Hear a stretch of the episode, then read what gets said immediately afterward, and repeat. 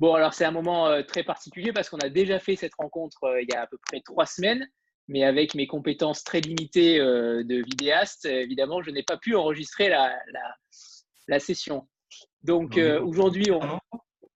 Comment? Je veux dire, on est hyper nombreux. On est hyper nombreux. On est hyper ah, nombreux. Ouais, vous avez, vous avez déchaîné les foules. donc, donc, merci à tous les deux déjà de refaire ça. Et donc, c'est, on est à, peu près, je crois, 25 ou 26, mais personnes différentes euh, de la dernière fois. Donc, euh, ça vous offre aussi un panel euh, différent de lecteurs. Et, ça, je trouve ça plutôt, plutôt pas mal. Donc, merci à tous. Yves, est-ce que tu veux déjà commencer par présenter la maison? Parce qu'elle est, elle est assez récente et, et la plupart ne la connaissent pas forcément. Attends, tu m'entends? Vous m'entendez? C'est bon. Super. Bah, merci en tout cas. Évidemment, ça nous fait très, très plaisir. Surtout, euh, j'espère que le confinement a été euh, pas trop compliqué pour vous, que la période de maintenant s'annonce un peu meilleure. Donc oui, euh, comme dit Anthony, on a monté la maison d'édition en fin 2018. Donc c'est tout récent, ça fait, ça fait deux ans. Je l'ai monté avec mon frère qui habite à Lyon. La, maison d'édition elle est, à Marseille et on publie donc de la littérature, que de la littérature. Euh, ce qu'on a, voulu faire en fait quand on a monté ça, c'est vraiment la. On, est passionné par la littérature du, passé, par ce qu'on appelle aussi la littérature oubliée, par toute une frange euh, de la littérature qui est restée en marge, parce que soit à cause de l'histoire littéraire, soit à cause de, des effets de mode aussi. Et on s'est dit, mais c'est fou parce qu'en fait, dans, le passé, il y a des tas de textes qui ont une résonance folle avec notre période contemporaine. Et euh, ce qui est vraiment le parti pris au départ, c'est de se dire, bah, on va aller lire des choses du passé qui vont pouvoir nous donner des clés aussi de, compréhension de notre monde contemporain. C'est aussi un, truc et une envie de, se dire que la littérature sert aussi de, compagnon de route. Vous savez, quand on lit parfois des romans, ça reste tellement imprimé en nous que ça devient des, figures fraternelles. Donc c'est pour ça qu'on s'est dit, ben voilà, on, va aller euh, chercher ça, et notamment sur la littérature européenne puisque pour le moment, on a, on a publié vraiment que de la littérature européenne, pas de littérature euh, américaine. Et euh, c'était aussi une manière pour nous de s'interroger aussi sur, sur la, question de l'Europe aussi, qu'est-ce qui fait notre identité, qu'est-ce qui fait aussi euh, notre histoire? Et on a commencé donc l'année dernière, mais je ne l'ai pas avec moi, en publiant pardon, un livre d'un auteur anglais qui s'appelle John Wayne, qui n'est pas évidemment l'acteur américain, mais qui est quand même une grande figure de la littérature en, Angleterre. Vous savez, c'est ces auteurs qui ont été qualifiés par la, merci Lucie, par la, critique littéraire des jeunes hommes en colère. Et les jeunes hommes en colère, en fait, c'est quelque chose que, même si on n'en a pas entendu parler, ça a baigné toute la culture anglaise. C'est-à-dire que le cinéma a adapté énormément de livres, la musique aussi, des groupes comme, euh, comme euh, Oasis ou même par exemple Pulp étaient des grands lecteurs de ces groupes-là, de ces, euh, de ces auteurs-là, et se sont inspirés. Pourquoi? Parce que dans ces romans, il est toujours question d'une rage, c'est-à-dire d'une volonté aussi de, de, de, prendre le pouvoir en tant que génération. C'est-à-dire de, faire en sorte que ce que la société, le sort que la société nous réserve, d'essayer justement de, le combattre et, aller en opposition de ça. Par exemple, donc, ces auteurs anglais, le livre que vous avez montré Lucie, ou celui-ci qui a eu euh, en janvier le prix Mémorable, qui est le prix euh, des librairies initiales, qui récompense justement le travail d'un éditeur sur des auteurs oubliés. C'est un mouvement littéraire des années 50 en, Angleterre, où on est juste après la Seconde Guerre mondiale, il y a les progrès euh, économiques, il y a une course vers le progrès comme ça, et finalement, en fait, ce qu'on propose aux gens qui ne sont pas issus de, de, de, classe sociale le plus aisée, c'est d'aller travailler à l'usine et de rentrer sagement le soir chez soi pour profiter des nouveaux conforts modernes comme la télé et le frigo, par exemple. Et donc, c'est des histoires qui sont souvent presque comme des romans d'aventure, c'est-à-dire qu'il y a une vraie vivacité. Ce n'est pas du tout du roman introspectif ou du roman psychologique, c'est au contraire une avancée, comment échapper à quelque chose. Donc, dans, ces esprits-là, on est allé après du côté de l'Allemagne avec ce texte La mort à Rome. Vous voyez, il y a beaucoup de, fois le mot mort dans nos titres, mais pourtant les, textes sont quand même assez, traversés par un souffle qui est plutôt, qui est plutôt positif, puisque c'est aussi comment jaillir vers la lumière. Et Wolfgang Koppen, lui, c'est un, auteur très très connu en, Allemagne. Il a écrit trois livres. C'est la mort, à Rome et son dernier livre. Et ensuite, il n'a plus jamais écrit de fiction parce qu'il pensait que euh, ce qu'il voulait dire, c'est que les contemporains de son époque, donc c'est 1950 en Allemagne, n'étaient pas prêts à l'entendre. C'est-à-dire que lui a tapé énormément sur le fait que l'Allemagne, après la Seconde Guerre mondiale, ait permis que des anciens nazis ou des anciens euh, hauts dignitaires du, euh, du, du parti soit encore au, pouvoir. Donc là, pareil, je pense qu'il y a aussi un, point commun à tous nos textes, c'est la question de la jeunesse. C'est souvent des personnages de, jeunes, c'est-à-dire de, de, 20, 30 ans, qui se retrouvent en prise avec une société qui ne comprennent pas ou qui n'acceptent pas. On est allé aussi, le, texte qu'on a publié euh, en janvier, c'est un auteur de polonais qui s'appelle Tadeusz Krominski, lui aussi une, grande, une grande figure de la littérature euh, européenne. Il a été cinéaste. Euh, on a fait faire une préface à Costa Gavras parce qu'ils étaient très amis et Costa Gavras a, adapté ce, livre au, cinéma. et là, pareil, on est sur une question de vous savez, la société polonaise du début des années 80, avec le communisme qui est en train de chuter, et de comment réinventer une nouvelle société. Là, on est dans un roman, dans un roman qui est très drôle, parce que c'est construit comme une dystopie. C'est un écrivain qui voit arriver euh, ses amis chez lui, qui lui disent, bon, bah, écoute, t'écris plus, tu fais plus rien, ce soir, il faut que tu fasses un truc formidable. Euh, formidable, on commence à s'inquiéter, il faut que tu ailles te faire brûler devant le comité central du parti. Donc à partir de ce point de départ qui est très sombre, il en, fait une, dystopie, c'est-à-dire que c'est une déambulation dans Varsovie, on n'arrive pas à comprendre à quelle époque on est. Parfois il, neige, d'un coup il y a le soleil, il y a des manifestations de partout. Et c'est une réflexion voilà, sur, aussi sur le pouvoir, sur comment le, pouvoir transforme les gens. Voilà, donc ça c'est notre première collection qu'on a appelée Après la tempête, donc qui, réunit à la fois des nouvelles traductions et aussi des rééditions et des révisions de traduction. Révision de traduction, c'est ce qu'on appelle de, revoir avec euh, un autre traducteur une traduction déjà existante pour la, remoderniser et voir aussi, des fois, il y a certains passages avec, euh, avec des coupes. Donc voilà, nous, projet vraiment de la, maison d'édition, c'est ça, et je parle au passé, mais c'est encore ça. C'est aussi, voilà, parce que je pense qu'on aime bien aussi l'histoire, il y a beaucoup de choses liées à, tout ça qui font que la, c'est aussi comment les époques en fait résonnent entre elles qui nous intéresse beaucoup. Et la deuxième collection, euh, qui s'appelle les, Hallucinés, euh, où on a publié euh, pour le moment deux textes, dont le, texte de Lucie dont elle va vous parler tout à l'heure. On est aussi finalement presque dans ces questionnements, c'est-à-dire de, comment prendre le pouvoir, comment, mais sous un mode métaphorique, c'est-à-dire d'un mode purement sur l'imaginaire, d'une d'une collection qui flirte avec les genres, avec le gothique, avec euh, la science-fiction, mais qui n'est jamais vraiment complètement dans un genre. Ça aussi, c'est quelque chose qui nous intéresse beaucoup, cette question des marges, c'est-à-dire des pas de côté, quoi, vraiment des, chemins de traverse. Et donc, c'est. Euh, voilà, nous, au départ, on, avait vraiment cette envie de, de, se dire bon, on va aller pour le moment plutôt puiser dans les textes de patrimoine et on a eu la chance de, rencontrer euh, Lucie l'année passée au Centre de Paris. C'est comme ça que ça s'est fait. Et c'est ce qui était assez surprenant parce que des fois, au Centre de Paris, il y a beaucoup de gens qui viennent nous voir avec des manuscrits. des fois, c'est pas toujours compliqué. C'est un, un, peu compliqué. Et donc, on a, Lucie nous a laissé son texte qu'on a lu, qu'on a trouvé formidable, et on, lui a fait part de, départ de nos, craintes en disant bah, Tu sais, tu vas être la première auteure euh, vivante, contemporaine de notre maison d'édition. Euh, nous, ça va forcément aussi changer des manières de défendre les livres parce qu'on ne défend pas les livres de la même manière quand on est avec des auteurs étrangers ou des auteurs euh, décédés qu'avec des, auteurs vivants. Donc, on lui dit bah, Nous, on est, on prêt à, avoir ce texte-là parce qu'on se trouve formidable et on espère vraiment pouvoir t'accompagner au maximum, à la fois dans le travail sur le texte, mais aussi et surtout dans, dans le travail de la promotion pour, pour faire connaître le, le, livre de Lucie. Et donc là, évidemment, bah, le, livre est paru juste avant le confinement. Donc on s'est dit peut-être c'était un signe, mais euh, je ne crois pas. Et, donc voilà, là, c'est aussi ce qui est intéressant pour nous dans cette période. C'était euh, ce qu'on a pu faire il y a quelques semaines avec vous, euh, ceux qui étaient présents, que je reconnais des visages.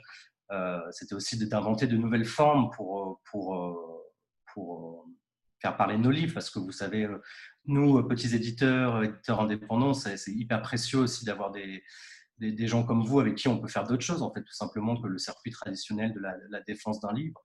Et je pense que c'est voilà, grâce à des gens comme vous, aussi toutes ces initiatives-là qui, qui, qui, euh, donnent de la force et de l'envie de, de, continuer dans cette période qui ne va pas être facile. Parce que je pense que le, le plus dur est encore devant nous. Voilà. Est-ce que Lucie, tu veux commencer par, euh, par, pitcher, euh, par pitcher le livre pour ceux qui ne l'ont pas encore lu? Ok, très bien. Donc le livre s'appelle Le Chien Noir. Euh, c'est un livre qui est à la frontière des genres entre le conte et le roman gothique. Et l'histoire commence comme ça, c'est l'histoire d'une jeune princesse qui est mariée de force par son père, un homme plus âgé qu'elle, un homme mystérieux, un roi qui habite sur une île déserte, euh, très loin, très très loin. Et bon, elle va, elle va accepter, elle va être un peu forcée d'accepter. Et en chemin vers le royaume de son mari, elle va sauver un chien au milieu d'un orage, un chien noir, qu'elle va prendre sous sa protection. Voilà, donc je vais peut-être pas en, raconter plus parce que pour ceux qui l'ont pas lu, euh, je voudrais pas trop dévoiler l'intrigue. Je peux seulement dire que ce roi mystérieux qui s'appelle le roi Barbiche, euh, bon, déjà dans son nom, euh, il y a un petit clin d'œil à Barbe Bleue et voilà, elle va va pas trouver l'épanouissement conjugal amoureux. Donc c'est un texte qui parle qui parle de la violence, qui parle de l'émancipation, qui parle de, euh, de l'horreur, de l'horreur du monde, de la noirceur du monde, et aussi de la nécessité de la, de la regarder, de la sonder. Qu'est-ce qu'on fait de la colère? Il y a beaucoup de thèmes qui sont soulevés dans ce texte. Euh, d'ailleurs, des thèmes qui rejoignent euh, la collection dont parlait Yves tout à l'heure des jeunes hommes en colère hein, sur l'émancipation et encore une fois cette question de la colère. Euh, et, enfin, pour terminer le pitch, je dirais que c'est un texte euh, qui, a été écrit en hommage à deux femmes. La première, euh, c'est Madame d'Aulnoy, qui était une conteuse française à la fin du XVIIe siècle, au début du XVIIIe, qui a écrit, par exemple, pour ceux qui, éventuellement ont des enfants, qui a écrit L'oiseau bleu, Serpentin vert, La chatte blanche. elle, a été la première, la première femme et même le premier auteur à écrire des contes littéraires en France juste avant Perrault. Et c'est aussi un hommage à Angela Carter, qui était une romancière anglaise euh, du XXe siècle, qui a écrit notamment un, recueil de nouvelles inspiré du conte qui s'appelle La Compagnie des loups, et dont un film a été fait euh, dans les années 80 et que vous pouvez encore voir sur Arte, je pense. Voilà pour le pitch. Est-ce que, est que, Yves, tu peux nous parler de, de la découverte du manuscrit? Comment tu l'as comment tu l'as déniché Alors oui, au Festival du Livre, mais euh, qu'est-ce qui t'a plu réellement dans ce, dans ce livre qui était assez différent de la collection initiale? Oui, ah, mais après, tu sais, ça s'inscrit dans cette deuxième collection là où on a publié euh, euh, un roman caribéen qui s'appelle Elton's Brody, qui est une sorte de roman un peu style Edgar Allan Poe ou même Lovecraft. Et en fait, bah, déjà, ce qui nous a intrigué vraiment, c'est quand Lucie est venue nous voir au Salon du, du livre de Paris, elle, nous avait dit qu'elle avait lu Elton's Brody, ce premier livre qu'on a publié, cette première traduction là dans, cette collection Les Hallucinés. Et euh, en parlant, en fait, je pense que c'est aussi vraiment ça qui, fait que ça a marché. C'est aussi euh, le, premier contact qui n'était pas qu'en contact purement dans l'envoi de, manuscrits et de, choses comme ça. Ensuite, moi, vraiment, quand je l'ai lu, je me souviens très bien parce qu'en plus, je l'ai lu, j'allais faire une tournée de, de libraire à Bordeaux. Et donc, je l'ai lu euh, dans le train et euh, de Marseille à Bordeaux. C'est un TER où je crois que ça me met 7 euh, heures pour, aller à Bordeaux, c'est l'enfer. Et donc, j'avais pris le, chien noir avec moi.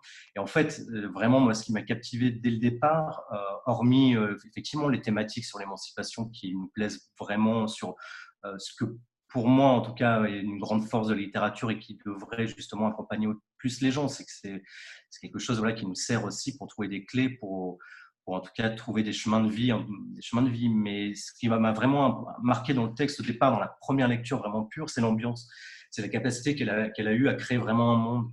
Ça, je trouve que c'est pas tout le temps le cas parce que des fois, quand on lit des premiers textes, etc., il y a justement une difficulté sur ça.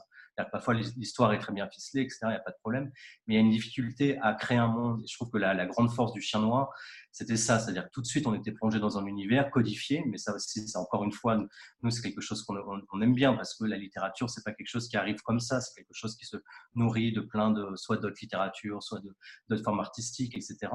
Donc ça aussi, ça m'a plu, tous les clins d'œil qu'il y avait à, à, l'histoire littéraire, au conte, au roman gothique, mais c'est vraiment la force des images. Je trouve que ça, en tout cas, voilà, on est une jeune maison, etc., mais ça m'a vraiment euh, frappé quand on a lu le, texte de Lucie si, quelqu'un veut intervenir, n'hésitez pas, sinon euh, je, continue. Hein. Euh, Lucie, euh, on, classifie ton roman comme un conte gothique. Mhm. Est-ce que comment tu l'expliques? Est-ce que est-ce qu'il y a une définition entre guillemets particulière à cela ou, ou c'est quelque chose que tu as tout simplement eu envie de mettre en avant? Euh, non, pas nécessairement envie de le mettre en avant, mais euh, si tu veux, le, truc fondamental, c'est de se laisser guider par l'histoire.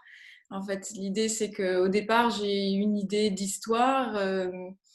Et je vais creuser dedans euh, intérieurement, je vais me nourrir de cette histoire-là et elle va m'emmener quelque part. Donc je savais déjà qu'elle m'emmenait euh, vers le conte, ça c'était sûr, elle m'emmenait vers le cauchemar et il y avait pas mal d'images qui venaient, qui n'étaient pas directement liées euh, au conte.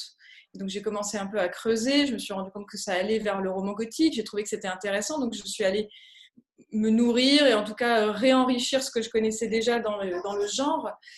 Euh, parce que, euh, bon, alors là, là, je vais rentrer un peu dans le détail, mais euh, comme il y a cette idée d'émancipation, et c'est l'idée d'une jeune femme, une jeune fille plutôt, hein, parce qu'elle a 16 ans, qui, cherche un chemin, je me suis inspirée de l'histoire de la littérature et comment le conte a amené au roman gothique à la fin du 18e. C'est-à-dire là, le conte littéraire, s'il émerge en France à la fin du 17e, à la fin du 18e, c'est déjà la fin du mouvement du conte, mais euh, c'est le début du roman gothique, euh, notamment en Angleterre.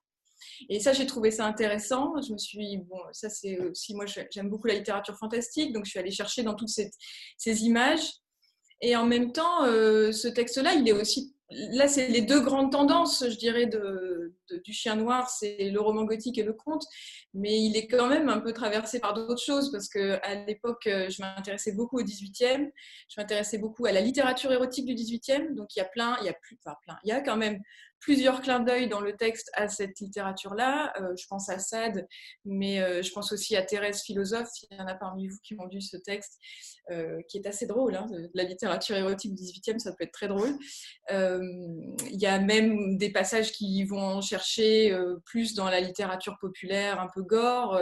Donc moi, ce qui m'intéressait, c'était de prendre toutes ces matières-là pour en faire justement, euh, Yves parlait de l'univers, mais en faire quelque chose de cohérent, quoi, quelque chose qui, pouvait relier les différentes formes littéraires. Donc après, il faut bien euh, expliquer ce que c'est. Donc à la base, c'est d'abord un conte, et puis euh, deuxièmement, c'est du gothique, donc un conte gothique. Mais c'est à la fois un conte, c'est à la fois un roman, et euh, ouais, ça va chercher sur plein de fils euh, en réalité, de, de types, de genres de littérature. Parce que ce que je trouve intéressant dans le conte, et ça j'en ai pas parlé la dernière fois, mais puisque ce conte a été écrit pour Madame d'Aulnoy et, pour Angela Carter, il faut voir que le conte c'est quand même une littérature, à la fois c'est une littérature populaire, historiquement, et même encore aujourd'hui, et ça je trouve que c'est extrêmement beau, mais du coup c'est aussi une littérature de connivence en général, quand on, raconte euh, quand on se raconte des contes, on les raconte, bah, je veux dire, dans l'éveillé, au Moyen-Âge, quand il n'y avait pas la télé, euh, il n'y avait pas euh, le cinéma, il n'y avait pas Netflix, on se racontait les contes et c'était toujours en fonction du public qu'on avait en face de soi. Donc on adaptait les histoires en fonction du public. Et ça, je trouvais que c'était intéressant de jouer sur plein d'entrées comme ça, plein de, plein de tiroirs, de charades, de clins d'œil euh, qui permettent au lecteur euh, de rentrer dans l'histoire ou en tout cas de s'y relier. Voilà, et de travailler cet effet un peu de jeu, de plaisir de la, de la fiction, parce que dans le conte, il y a le goût, là, et en plus, il y a le goût à se faire peur. Euh, voilà, la fiction, ça doit, pour, enfin, il y a plein de choses, mais en tout cas, je trouve que c'est intéressant, le plaisir, l'idée du plaisir de la fiction, le plaisir d'écouter des histoires, l'envie d'écouter des histoires qu'a priori on connaît déjà. A priori, ces archétypes-là, Barbe Bleue, on peut se dire on connaît déjà, mais non, en fait, on a encore des choses à raconter dessus. Et en plus de ça, euh, le conte étant une forme extrêmement ancienne et qui nous vient de vraiment de la préhistoire, je trouve que c'est fascinant de penser que ces histoires-là sont arrivées jusqu'à nous. Donc la chaîne humaine pour que l'histoire arrive jusqu'à nous, euh, dans un sens, je trouve que ça, prouve, entre guillemets, euh, la, la, nécessité de ces histoires. C'est qu'il y a quelque part pour l'être humain un besoin fondamental sur ces trames-là, puisqu'on les retrouve depuis la nuit des temps et dans tous les pays du monde. Parce que par Barbe Bleue, on a des versions euh, indiennes de Barbe Bleue, des versions italiennes. Parce qu'en France, on a beaucoup euh, parlé de Barbe Bleue en se disant peut-être que ça vient d'un fait divers, parce que ça a été beaucoup noyé avec la, légende de Gilles de Ré. Mais a priori, avec toutes les recherches qu'on a faites, on, s'est rendu compte qu'il y avait d'autres euh, Barbes Bleues dans le monde. voilà. Alors, il y a deux questions. Qui... Ouais, parfait. Il y a deux questions qu'on va annoncer dans deux secondes. Dans deux secondes. Après, ces deux questions, est-ce qu'on pourra revenir sur ton parcours aussi et ton, métier euh, que tu as pratiqué et que tu pratiques encore, euh, il me semble euh, Voilà, donc Léna, c'est à toi. Merci. donc là, vous avez très bien expliqué le, dans le conte le, rôle finalement du public, ce conte était écrit pour un public. Est-ce que en rédigeant l'histoire du chien noir, vous aviez ce public-là en tête? Est-ce que vous avez visualisé, imaginé votre lecteur? Euh, c'est une question intéressante. Euh, en plus, là, vous parliez du fait d'écrire, mais la particularité du conte, normalement, enfin à l'origine, c'est même d'être raconté, d'être oral. Donc, c'est complètement mouvant. Et puis, d'une soirée ou d'une veillée à l'autre, on peut tout à fait transformer euh, les personnages. Alors que là, la complexité, quand on l'écrit, c'est qu'on fige les choses et on, doit les inscrire une fois pour toutes moi, je pense qu'il y a deux pistes, en tout cas pour moi, si je dois, euh, si je dois répondre honnêtement à cette question. La première, c'est que je l'ai écrit pour Madame Dolnoy et Angela Carter, et que donc c'était une réponse à leur propre texte. Alors, Madame Dolnoy n'a pas écrit de, version de Barbe Bleue, mais euh, Angela Carter l'a fait, et donc c'était très naturel d'écrire en pensant à elle, et en pensant depuis mon point de vue, depuis, depuis maintenant, et depuis la France, depuis ma vie. Euh, donc tout naturellement, je suis allée là-dedans. Donc, je leur écrivais comme ça. Euh, et après, l'autre euh, aspect, si, euh, si, je réponds honnêtement à cette question, je pense qu'il y a une part de moi qui l'a, écrit pour celle que j'ai été, pour, la, version de moi qui avait 16 ans. Je l'ai un peu écrit pour la fille de 16 ans que j'ai été en, faisant le livre que j'aurais aimé lire quand j'avais 16 ans. Parce que dans le texte, ça parle aussi beaucoup de ça, cette idée de l'initiation des jeunes filles. Mais euh, c'est un truc, euh, je pense à ça, mais c'est un truc avec les copines, vous voyez, dans des déceptions amoureuses, c'est un truc entre copines, on se dit, mais on n'était pas préparé à ça. Pourquoi ma mère m'en a pas parlé de ça? Vous voyez ce que je veux dire? Bon, moi j'avais tout un tas de trucs, hein. ma mère, elle m'avait raconté des choses sur les hommes et tout, mais je pensais à cette idée d'expérience. Donc, je pense que en réalité, c'est difficile d'écrire euh, pour tout le monde ou c'est difficile d'écrire pour un, un lecteur invisible parce qu'on a toujours un peu en tête quand même euh, une personne ou des personnes à qui on s'adresse. Donc je pense que là, c'était ces personnes-là, même si elles existent, même si cette version de moi, bien sûr, n'existe plus.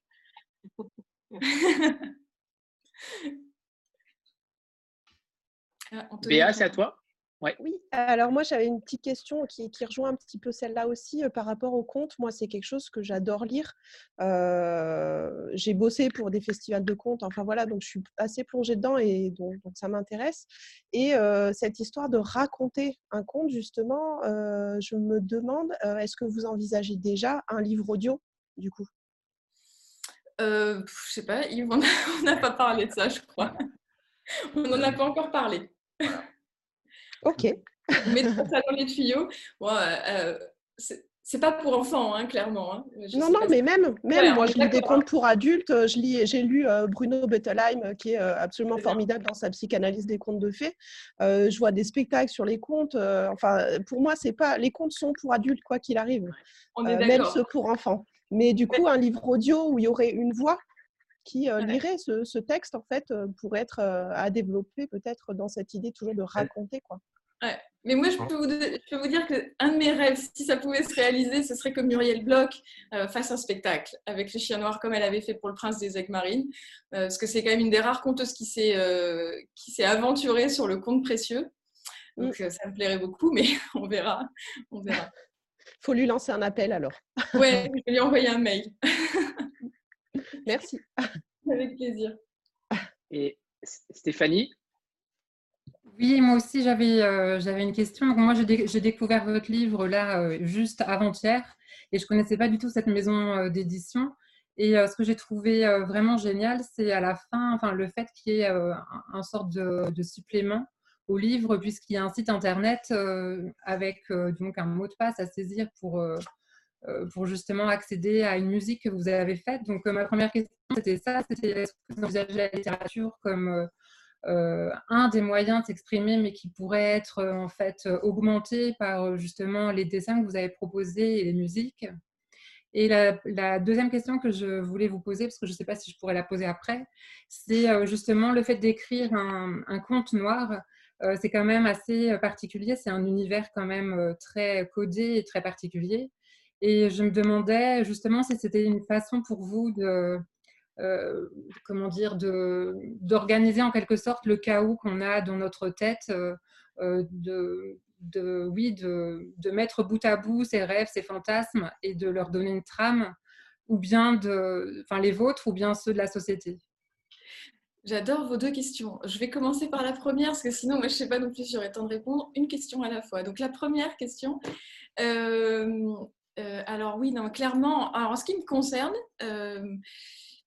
je pense que ce qui m'intéresse le plus, c'est de raconter des histoires. Et j'ai pas de, euh, je me limite pas dans ma tête. Tout est relié. On disait tout à l'heure, on parlait de mon métier. À côté de ça, je suis graphiste et je suis spécialisée sur le logo.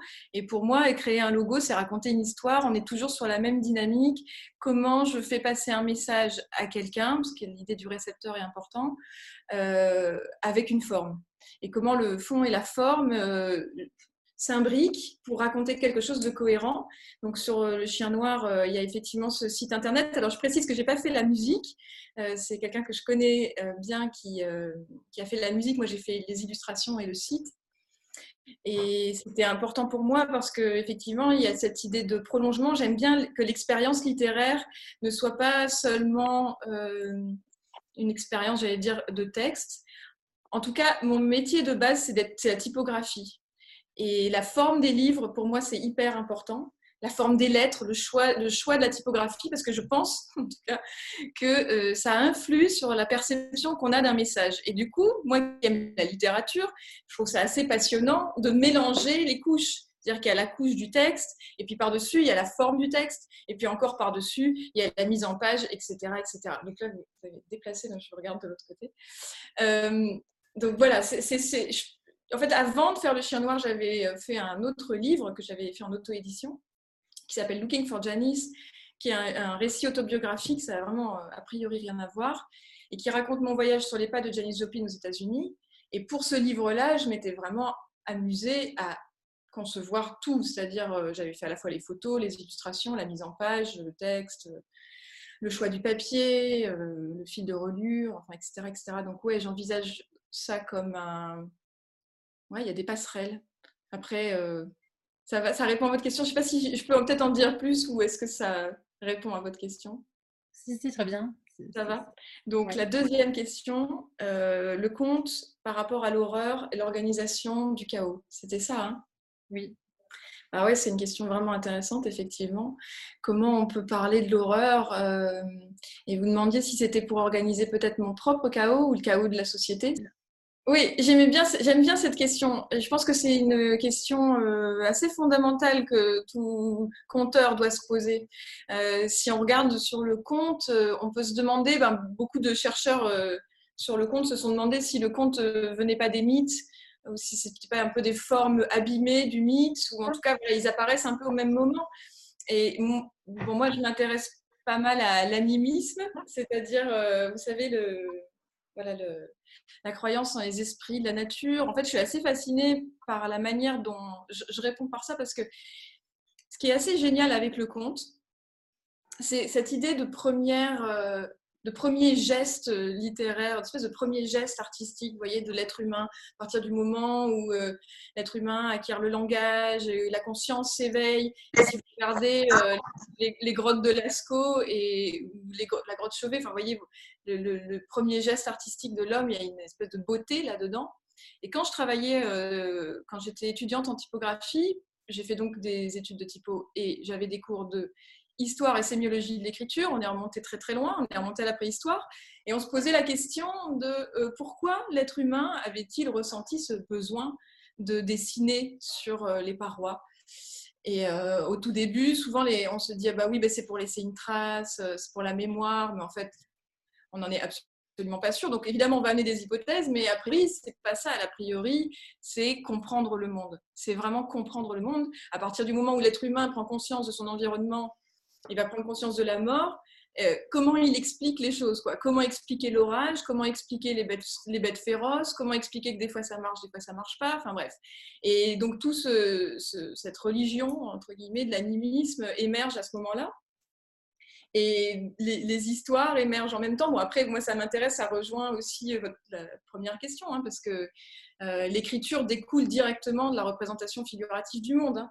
Les premières euh, formes d'alphabet sont en réalité des formes figuratives qui reprennent les animaux. Donc, écrire et dessiner, c'est relié. Et écrire, au départ, c'est vraiment réservé à une élite pour des textes qui sont soit religieux, soit politiques, donc des textes de pouvoir.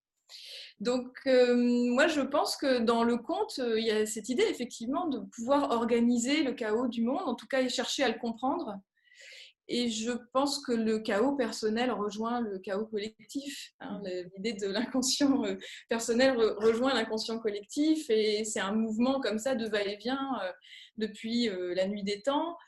Alors ça peut varier en fonction des, cultures, il y a des choses qui évoluent en fonction des cultures, mais en même temps notre état d'être humain, euh, ça, ça change quand même pas beaucoup depuis la préhistoire. on, vit plus longtemps et nous, on vit dans des conditions euh, beaucoup plus confortables. Mais euh, les questionnements métaphysiques et même le rapport à la nature, ça c'est, je pense, des choses que, des questions que même avec les avancées de la science, on n'arrive pas encore à, à savoir quoi la question de pourquoi l'univers, pourquoi on est là, pourquoi on existe. voilà, toutes ces, choses-là qui se retrouvent de manière euh, euh, imagée dans le conte, dans les mythes. Euh, il y a un livre qui est vraiment intéressant là-dessus, hein, qui s'appelle Le héros aux mille et un visages de Joseph Campbell, qui, est qui était un chercheur américain qui a travaillé là-dessus, sur finalement la, la, persistance des archétypes dans toutes les cultures et la persistance des schémas narratifs dans toutes les cultures. Voilà. Martine?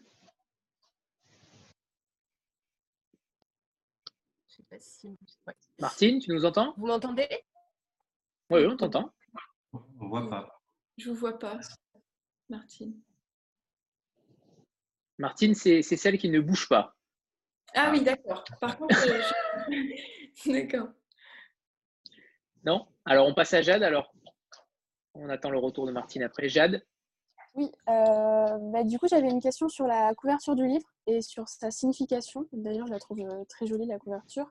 Euh, par rapport à tous ces fils blancs qui entourent la silhouette, vous avez parlé tout à l'heure du chaos du monde. Est-ce que ça peut se rapporter à ça aussi, au voyage qu'elle fait, à l'émancipation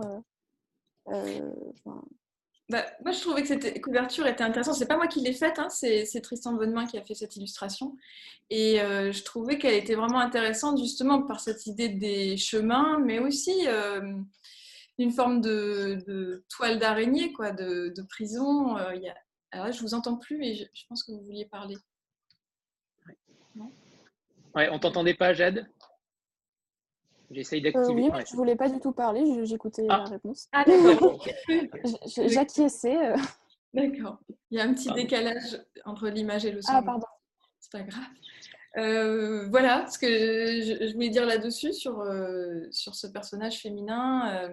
et puis dans le texte, je parle beaucoup de sa chevelure, l'idée de, des cheveux, la matière des cheveux, parce que dans, le texte, il y a quand même pas mal de poils et de cheveux, euh, tous très noirs évidemment, euh, et, qui représentent aussi cette appartenance potentielle aux ténèbres.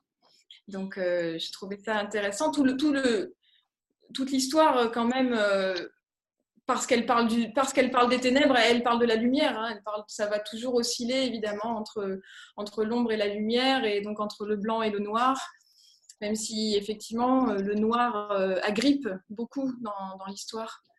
Il retient. Martine, on t'a retrouvé ou pas? Oui, vous m'entendez? Parfait. Oui, eh ben, une partie de ma question était sur euh, effectivement la, couverture qui est magnifique. Et tout à l'heure, Yves nous disait que vous aviez apporté votre manuscrit directement lors d'un salon du livre.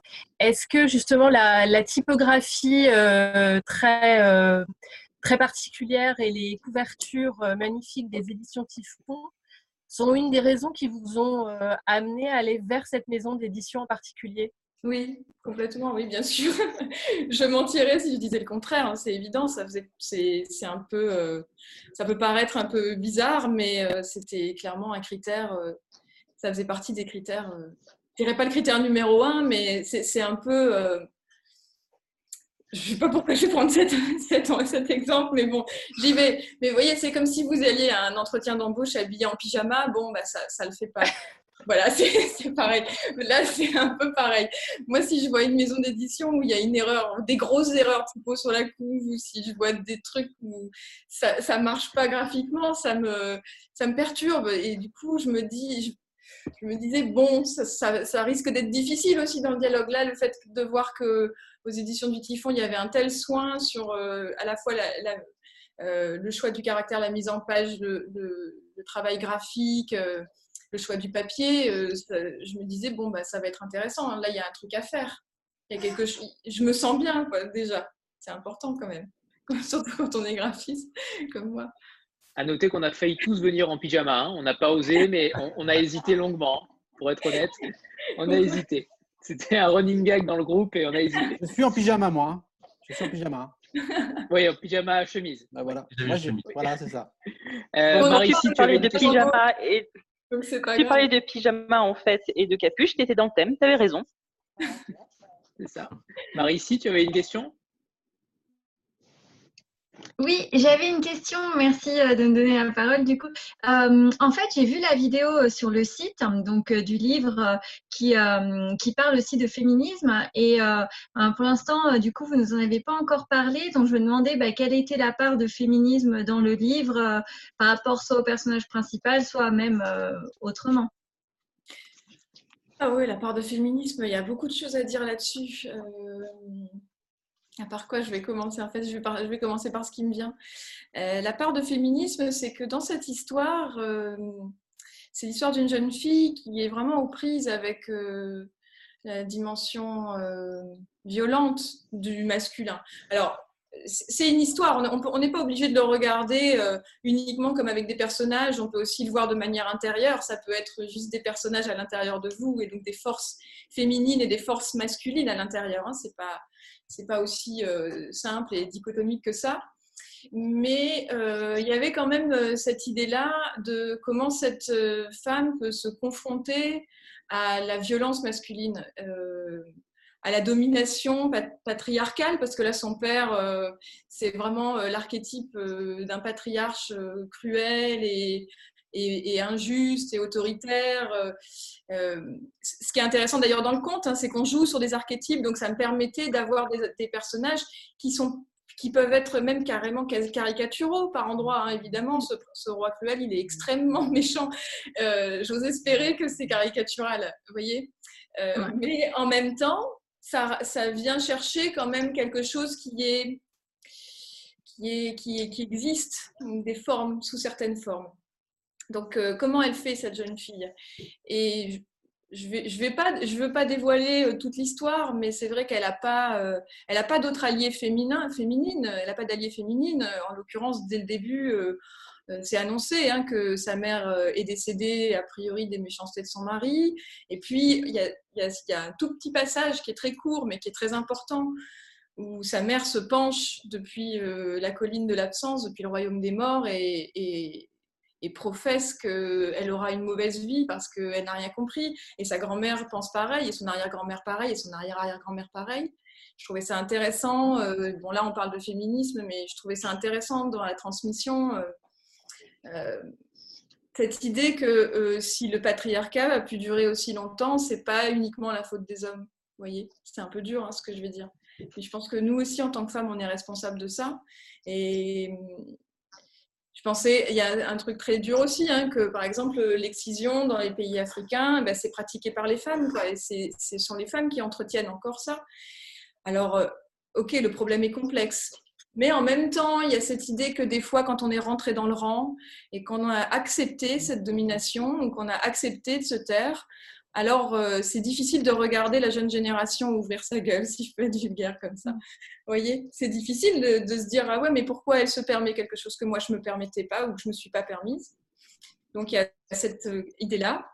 Et puis après, le conte, et en l'occurrence ici la dimension gothique, ça me permettait de travailler le rapport à l'autre, euh, l'idée de l'étrange, l'étrangeté, l'étranger, parce que donc là, je prends le féminisme sur ce, point-là, de ce rapport homme et femme. on est différents, voilà, biologiquement on est différents, c'est un fait. et donc, je me posais des questions sur le fait qu'on puisse avoir peur de l'autre que ce soit à la fois les hommes qui aient peur des femmes et les femmes qui ont peur des hommes. Et en plus, là, en l'occurrence, mon, mon, héroïne, elle a raison d'avoir peur un peu, parce parce qu'elle n'est pas avec quelqu'un de gentil, elle n'est pas avec un homme bienveillant. Euh, mais en même temps, je pense que, euh, en tout cas, c'est ce que j'ai voulu raconter dans ce texte, que la réalité est un peu plus complexe que ça, et que, euh, ah, comment dire, on ne peut pas rester sur la peur, voyez. On ne peut pas rester sur la peur de l'autre, que ce soit un étranger ou un autre, enfin, que, quel que soit l'autre être humain, en fait. Il faut essayer de retrouver ce qui fait notre, notre humanité commune. Et c'est ce que j'ai voulu raconter dans ce, dans ce texte-là en partie. C'est aussi comment elle va pouvoir réintégrer peut-être euh, une partie du masculin, ou ne plus en avoir peur, ou ne pas avoir, ou voir le positif. c'est un peu bizarre si je dis ça. Euh, euh, c'est pas, une maladie, quoi. Mais vous voyez, c'est plutôt une question d'énergie. Le, féminin malsain, ça existe. Euh, le masculin malsain, ça existe. Enfin, voilà. Mais c'était. il y a aussi cette idée d'ambiguïté que je trouvais intéressante. Parce qu'en plus, quand je l'ai écrit, il y avait tout ce mouvement MeToo. On parlait beaucoup, euh, finalement, des hommes qui agressent. Et il y en a, malheureusement. Et en même temps, euh, donc ça, devenait un peu, vous voyez, quand on commence à avoir peur, ça prend des proportions assez, assez fortes. Quoi. On commence à s'imaginer des choses. Et d'un côté, on a peut-être raison, hein, voyez, mais ça peut devenir très très gros. Et moi, je me disais, en même temps, c'est bizarre parce que nous, les femmes, en tout cas hétérosexuelles, ce qu'on aime bien, c'est aussi la force des hommes. C'est un peu bizarre quand même voyez, mais là, je vais aller chercher un autre archétype et je pense à une scène dans un livre de Jane Austen qui est ultra connu, qui s'appelle Raison et Sentiment, si, vous avez lu ce livre, vous voyez la scène où Marianne tombe euh, et puis elle se fout de la cheville et là euh, le gars arrive quoi. il arrive sur son cheval euh, il la porte c'est un cliché mais c'est un truc toutes les filles elles sont là genre ah mais oui mais c'est trop bien quoi vous voyez le truc un peu la force physique le mec il va vous porter ça va être génial. Et donc je trouvais ça intéressant. Je me demandais si c'était pas une manière de trouver, un, trouver de la lumière, vous voyez, derrière la peur. Je ne sais pas si j'ai très bien répondu à votre question, mais en tout cas, l'idée, c'était d'ouvrir des pistes. Après, je ne vais pas révéler euh, le tout parce que ça parle quand même aussi. Euh, ce, texte-là, on pourrait aussi le lire comme une, histoire de femme battue. Hein. Et comment on sort de ça? Et comment on sort et comment, comment ça nous marque, quoi? Et, pourquoi on reste? Ça, c'est des questions euh, que je me suis posées quoi, quand on est euh, dans une situation, que ce soit une situation de maltraitance conjugale, à la fois ça peut être physique, mais ça peut être aussi psychologique. Mais pourquoi on reste? Euh, Alors, c'est beaucoup plus souvent les femmes qui sont, qui sont victimes, hein, parce que dans, cette, dans ce rapport-là, qu'est-ce qui fait qu'on reste? Moi, je ne crois pas que ce soit l'amour qui fait qu'on reste, mais je pense que c'est plutôt la peur. Donc ce texte, il parle beaucoup de ça. Il parle beaucoup de la peur, il parle beaucoup de d'affronter la, la, réalité, euh, de pas de pas s'endormir en fait, euh, sur euh, de pas s'endormir dans sa prison, ou en tout cas de regarder que c'est une prison. Vous voyez? Oui, c'est bien, ça donne un, autre aspect au livre qui est, qui, est, intéressant du coup. Eva, à toi, si tu veux remettre ta capuche, euh, n'hésite pas pour poser la question. Hein. Il faut que je mette la capuche pour euh, poser la question, c'est ça? Allez. Bah, bonsoir Lucie et euh, bonsoir Yves. J'ai pas encore lu votre livre, Lucie, mais vraiment ça a l'air passionnant et ça me donne vraiment envie de le lire. Et les échos que j'en ai eus, et ce que vous en dites, et les échanges. J'avais une petite question, mais qui était plutôt vers Yves. Euh, pour savoir, euh, alors je n'ai pas assisté à la précédente, euh, au précédent live, donc il y a peut-être eu déjà la question et vous y avez répondu, mais je voulais connaître un petit peu votre parcours et savoir bah, comment vous en étiez arrivé à, fonder cette maison d'édition. Qu'est-ce qui a été le déclencheur? Moi, j'ai fait un truc classique comme beaucoup de monde. j'ai fait des études d'édition Ensuite, j'ai travaillé pour d'autres maisons d'édition, etc. J'étais à Paris, après je suis venu à Marseille pour, diverses raisons. en fait, vraiment, pour, être honnête, en fait, cette idée de monter la maison d'édition, je crois que je l'ai depuis euh, le, début du moment où j'ai commencé à m'intéresser à ça. Moi, pendant j'ai fait des études d'histoire, donc j'avais beaucoup travaillé sur, l'histoire de l'édition, notamment sur une maison d'édition que bah, vous connaissez tous, qui s'appelle les éditions de minuit j'avais travaillé, j'avais fait des un mémoire sur ça, etc. Donc ça m'a toujours passionné, l'histoire littéraire et, l'histoire aussi de l'édition.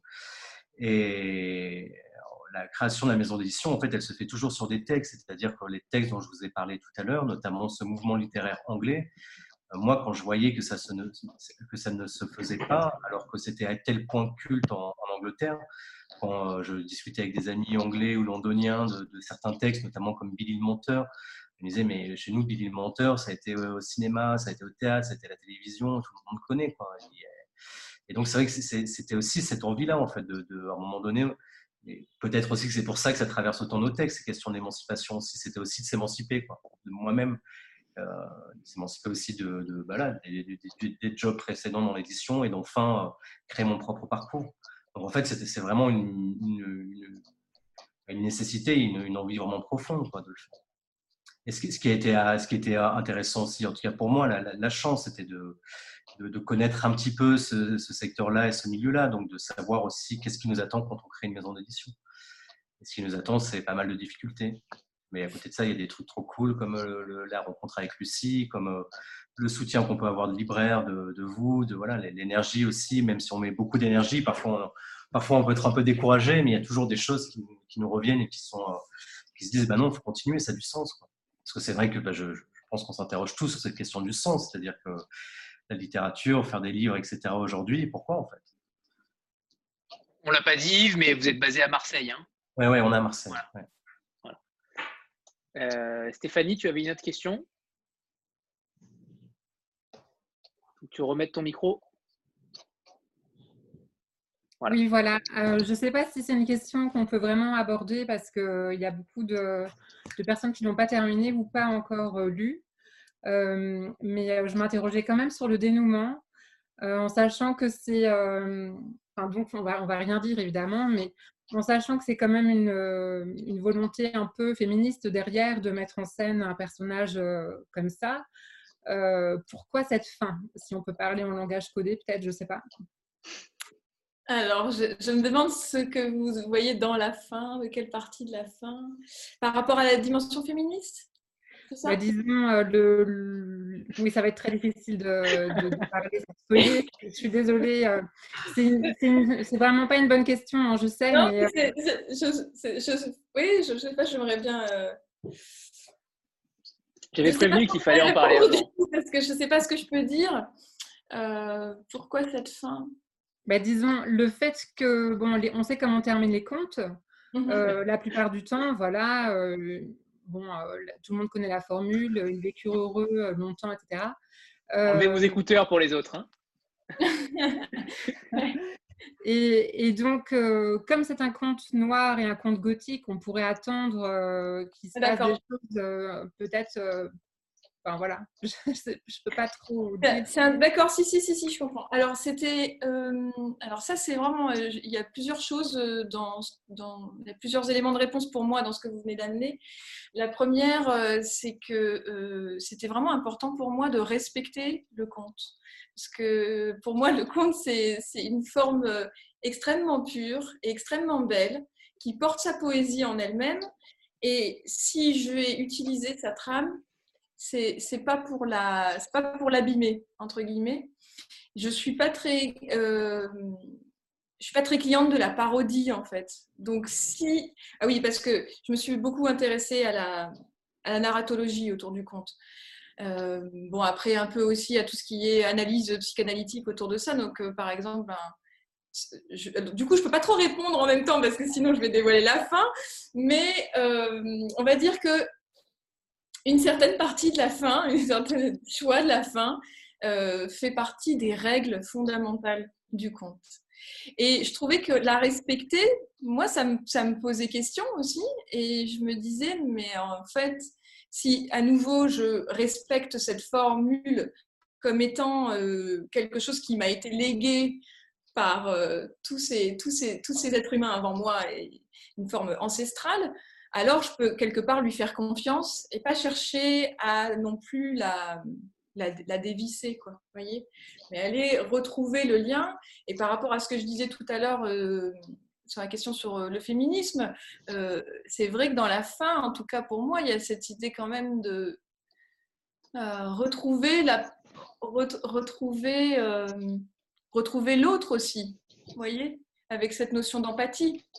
Euh, bon, bah voilà, je ne peux pas trop dévoiler, mais euh, je ne sais pas si ça répond tout à fait. Ou est-ce qu'il manque un élément? Est-ce que je peux vous aider? Si, mais je, je, me disais qu'avec un, un, conte noir et un conte gothique, euh, peut-être que justement on est obligé de, comment dire, oui, d'offrir une fin un peu plus noire encore. Même si elle a déjà beaucoup souffert, cette héroïne, mais... Euh, ben moi, je, moi, je pense pas parce que euh, c'est pas l'apanage du conte. Je pense que dans ces cas-là, on va dans la nouvelle, c'est de la nouvelle gothique ou c'est de la nouvelle fantastique. Là, c'est autre chose, mais euh, dans la formule fondamentale du conte, euh, ça aurait été pour moi l'abîmer. Parce que l'idée du conte aussi, il y, a, quand même cette notion, euh,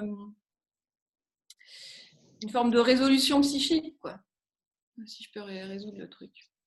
Et donc Bruno Bettelheim, euh, bon, je suis pas du tout fan de tout ce, de tout ce que raconte Bruno Bettelheim parce que j'estime que là c'est très perso, hein, mais je trouve que sa démarche n'était pas assez scientifique parce que quand il s'est basé sur l'analyse des contes de fées, il s'est basé uniquement sur les contes de Grimm et je trouve que ça aurait été beaucoup plus intéressant qu'il croise euh, les différentes versions justement pour aller chercher plutôt sur la trame que sur le motif. Mais bon, ça c'est un point. Cela dit, il y avait des choses intéressantes qu'il racontait. Par exemple, en même temps, si je dis ça, ça risque de dévoiler un peu la fin pour ceux qui l'ont pas vu. Mais euh, ah, il parlait de ces fameux ressorts psychologiques quand on raconte une histoire. Le conte, aujourd'hui, on l'a gardé pour les enfants. Et les enfants, quand on leur lit un conte, ils veulent une résolution satisfaisante. Vous voyez ce que je veux dire? Et donc, il y a des règles, entre guillemets. Euh, il y a des sortes, des sortes, de règles à appliquer si on veut une résolution euh, satisfaisante, entre guillemets. Oui, ça, suffit, ça suffit, ça suffit. Jean-Marc, Jean-Marc, à toi. Euh, moi, j'avais une double question et c'était un peu la même que celle de Stéphanie, donc je ne reviendrai pas dessus, mais effectivement, en lisant le livre, euh, le plaisir d'avoir euh, retrouvé tous les, codes du conte et, la question qu'elle est avec, qui finalement, c'était est-ce qu'un conte doit toujours bien se finir si on respecte tous les codes, mais vous y avez en grande partie répondu. L'autre partie, c'était en fait, n'étant pas spécialiste du, gothique, qu'est-ce qui, à un moment donné, à quel moment on est dans le noir, dans le fantastique, dans le gothique? Quels sont les, principaux marqueurs, justement, qui, définissent le conte gothique, cet univers gothique que vous avez placé dans le livre? Bon, pour moi, ça vient vraiment du décor, ça vient vraiment de l'ambiance. Là, pour le coup, dans l'archétype gothique, bon, il y, a ce, ce personnage de, lanterne, là, ce, serviteur qui, bon, lui, vient chercher un peu sur l'univers euh, gothique, mais c'est vraiment toute, toute l'imagerie. Là, pour le coup, euh, autant les archétypes de personnages sont, plutôt des fonctions qui viennent du conte, autant euh, les décors, le château, la bibliothèque géante, l'île déserte, la forêt, enfin voilà, tout ça, c'est vraiment plus, plus l'univers gothique l'idée de départ aussi dans la littérature gothique. Oui, oui, oui, complètement. Oui, oui. Je veux dire l'idée de départ euh, de, la jeune fille qui doit euh, affronter, euh, qui doit affronter. L'idée de, voir le monde, de sortir d'un enfermement, et c'est pour ça que la nature a une place aussi importante dans le roman gothique. Oui, ouais, complètement. Exactement. Martine?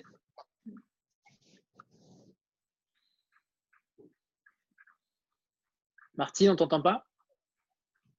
Vous m'entendez? Oui. Oui, c'est bon. Non, t'entends plus. Alors, Clarine? Euh, ben, bonsoir, euh, bonsoir à tout le monde et bonsoir à tous les deux. Euh, c'est pas vraiment une question, en fait, c'est un, un, constat. J'ai pas lu le livre, je connaissais pas la maison d'édition et voilà, je voulais vous faire part du plaisir que j'ai à vous écouter l'un et l'autre et de constater que vous êtes extrêmement bien trouvés euh, et que je pense qu'on vous a bien trouvé aussi. Euh, moi, j'étais allée sur le site du coup pour découvrir un petit peu la maison d'édition.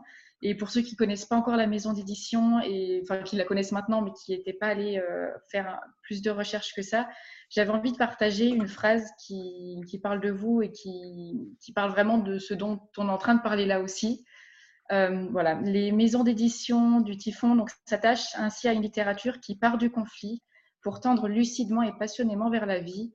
Et ça m'avait parlé tout de suite parce que c'est vraiment ce que je cherche en littérature en général, c'est des textes sombres qui, qui vont vers la lumière. Et voilà, vous avez l'air l'un et l'autre dans, vos livres et dans l'édition de chercher ça et de nous, de nous l'apporter. Donc je voulais, je voulais juste vous remercier et, faire part de ça à tout le monde. Merci.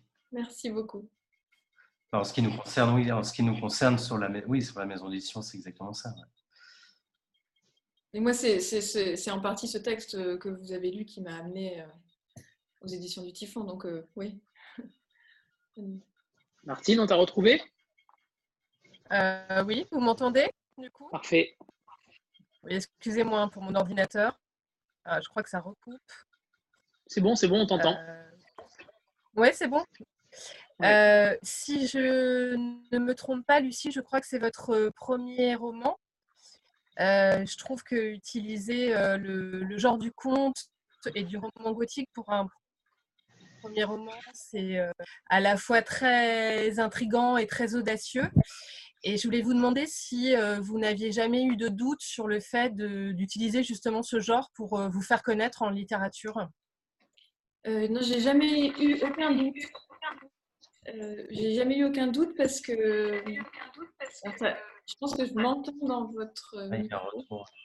il y a un retour. Vous m'entendez? Oui. Ouais. Oui. Oui, je disais que j'ai jamais eu, jamais, j'ai jamais douté. Euh, si je, je, suis honnête, j'ai jamais douté de la pertinence du conte pour cette histoire. Et euh, j'ai jamais pensé euh, premier roman. En fait, c'est peut-être ça aussi. C'est que moi, j'ai pensé à l'histoire et quelle, quelle, était la forme la plus pure, parce que j'aime pas euh, le mot parfait, mais en tout cas, c'est ce que je cherchais. Quelle était la forme la plus pure pour raconter cette histoire-là En tout cas, la plus intéressante de mon point de vue à ce moment-là. Et j'ai pas du tout pensé, il n'y avait pas de il n'y avait pas de stratégie de me faire connaître. Quoi. Donc, euh, je me suis juste laissée porter par, euh, par l'œuvre et, et puis voilà, elle est venue comme ça. Et euh, voilà. Je sais pas si Alexandra?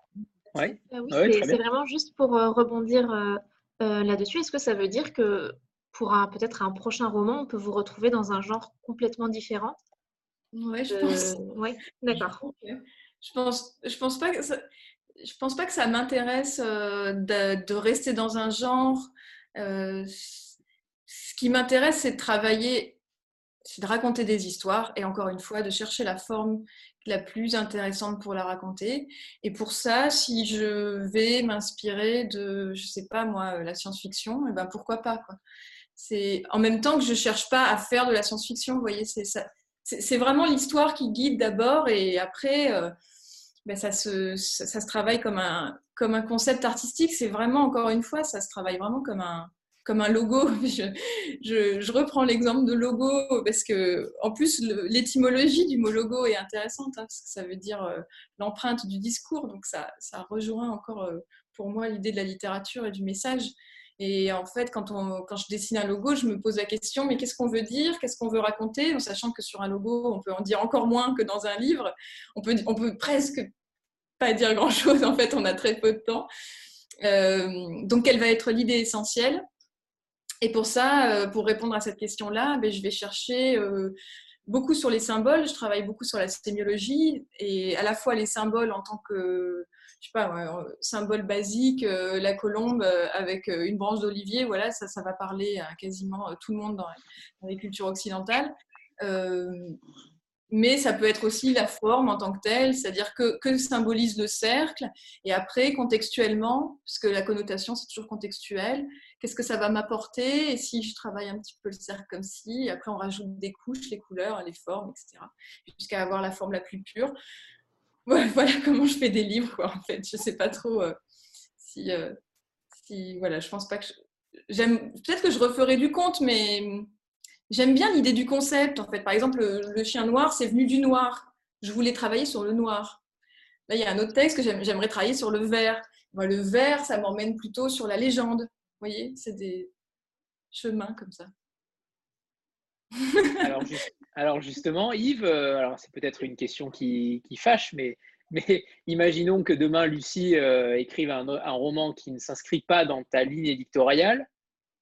Comment, comment ça va se passer? Non, non, mais donc elle est là, elle est avec nous. je, m'accroche. Il va avoir du mal donc, donc ça veut dire que la ligne éditoriale peut bouger? Bah, de toute façon, on a quand même une ligne éditoriale malgré tout qui, euh, qui me paraît finalement ce qui traverse, en tout cas pour moi, toute bonne littérature. Quoi. Donc de toute façon, la ligne éditoriale, elle est, elle est elle est suffisamment large pour qu'on puisse trouver des, des, points d'accroche avec un futur texte. Mais en je créant sais, une collection? En créant une collection, une nouvelle collection? Bah, Je sais sur quoi elle, travaille, donc il n'y a pas d'inquiétude. Ok. Est-ce qu'on peut signer le contrat euh, ce soir du deuxième livre ensemble ou directement, comme ça, entre amis? C'est possible ou pas? Que si, que si vous avez une bouteille de champagne. Je vais chercher. Je vais chercher alors. Pas de problème. À la pause. Il reste 5 minutes. Dans 5 minutes, je ramène la bouteille. Si quelqu'un a une autre question? Non, en fait, moi j'avais, j'avais une petite. C'est, pas une question, c'est plutôt un constat. Mais Lucie, vous, vous, rebondirez dessus. Euh, en fait, de ce que je comprends depuis le début, c'est qu'effectivement, un livre, c'est pour vous, c'est pas seulement une histoire que vous allez raconter, dérouler, c'est une alchimie. C'est beaucoup euh, d'éléments Mmh euh, disparates ou cohérents que vous allez assembler ensemble et qui vont former un tout. Et ça, je trouve ça très intéressant. Je crois que c'est la première fois.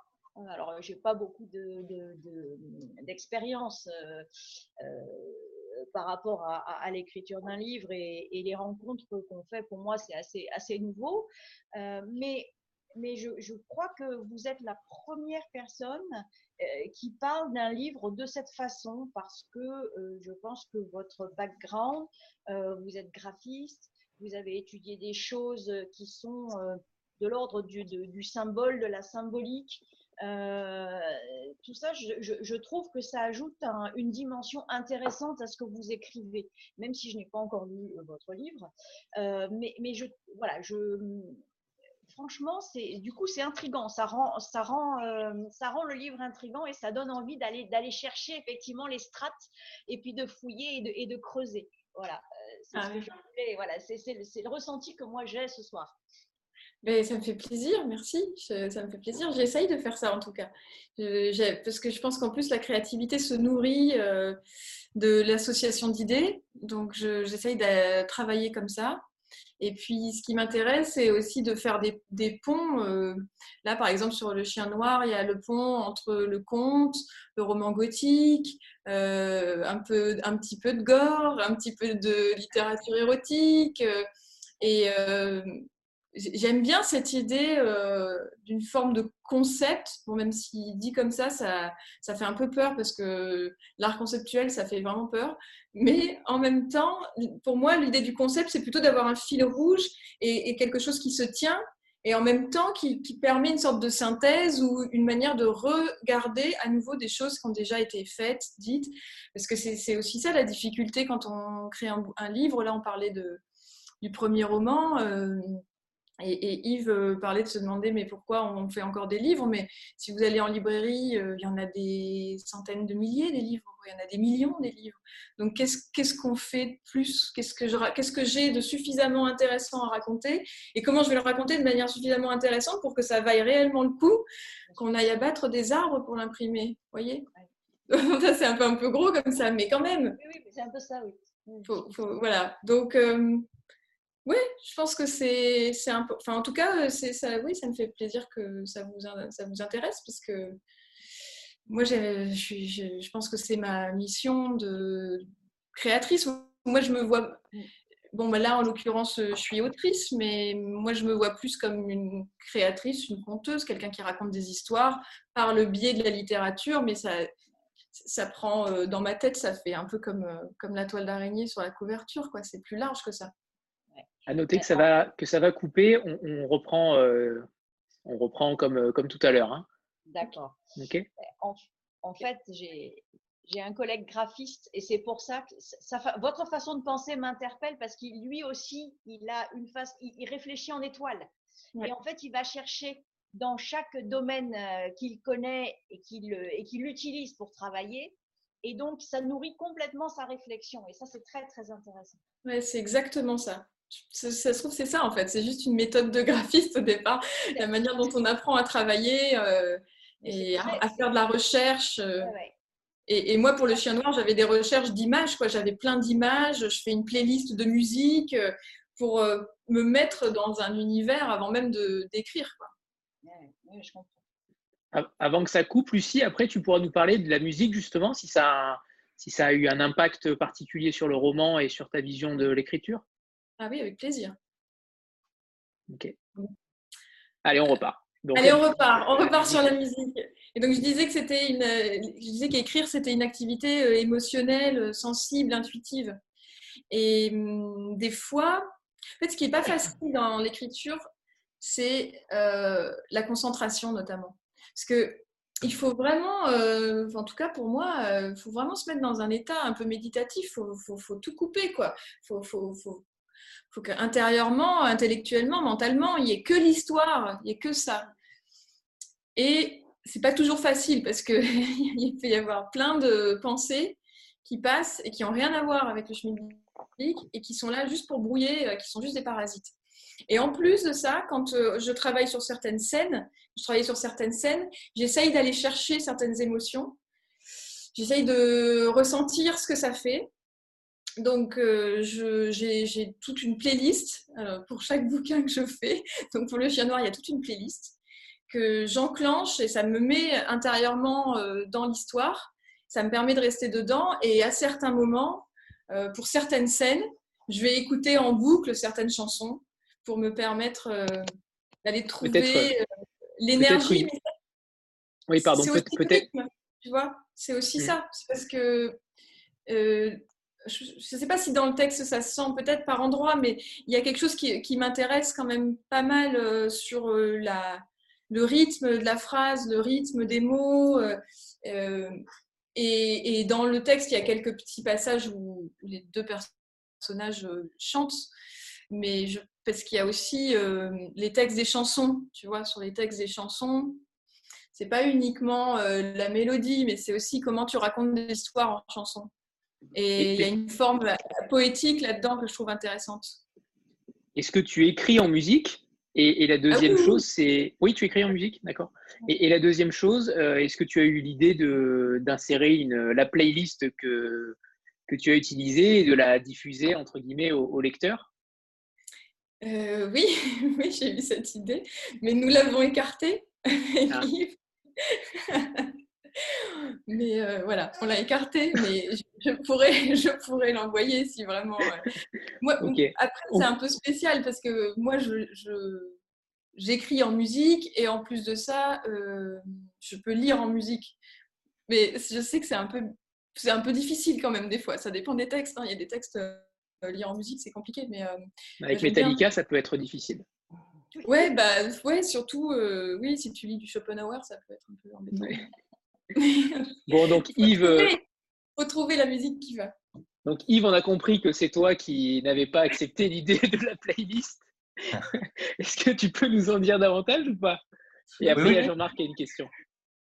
Non, non, le, nous, quand on fait un livre, on se demande aussi toujours comment créer aussi une cohérence, tu vois, que ce soit autant sur la question des couvertures, que ce soit aussi, on n'en a pas du tout parlé, mais de la postface d'Elisabeth Lemire, qui est une spécialiste du conte littéraire en, France et qui, je pense, fait une, une postface vraiment remarquable, hyper accessible, etc., pour, dire à quel point le conte reste un, objet contemporain. Donc, en fait, quand on a fait ça, quand on en a discuté avec Lucie de cette playlist, moi, je je lui disais par exemple, c'est le cas pour un de nos textes et frappe le père à mort, on a mis une playlist, mais parce que le personnage est l'histoire d'un musicien, qu'il y, a vraiment cette, cette, euh, question de la musique qui est sans cesse. Et c'est vrai que nous, on se, disait, bon, ça, peut peut-être justement paraître, déjà que pour certaines personnes, le conte, ça peut être quelque chose de, pas forcément euh, très facile d'accès, ou en tout cas avec des a priori, comme disait euh, Lucie. Donc on s'imaginait que si en plus quelqu'un feuillette le livre, qui voit une playlist, il va se dire, mais qu'est-ce que c'est Ouais, c'est pas faux. C'est pas faux. Voilà. on, s'est dit aussi tu vois, qu'il fallait pas que ça, ça ait l'air un peu gadget comme ça, posé, même si euh, moi, comme on parlait de cette idée de passer de plein de formes à l'autre, euh, penser en arborescence.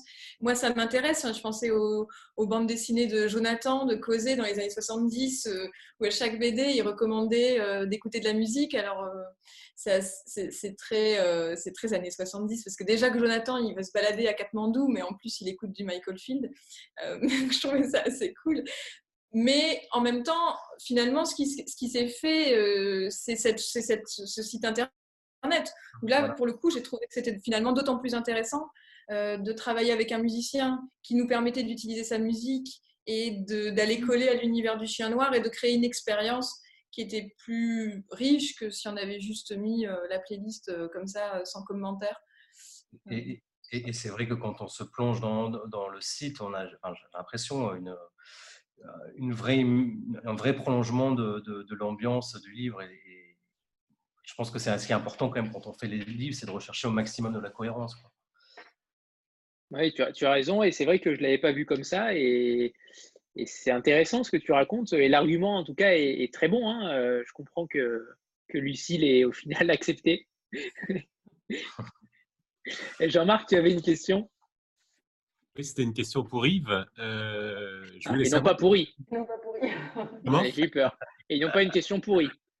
Non, jamais, tu me connais.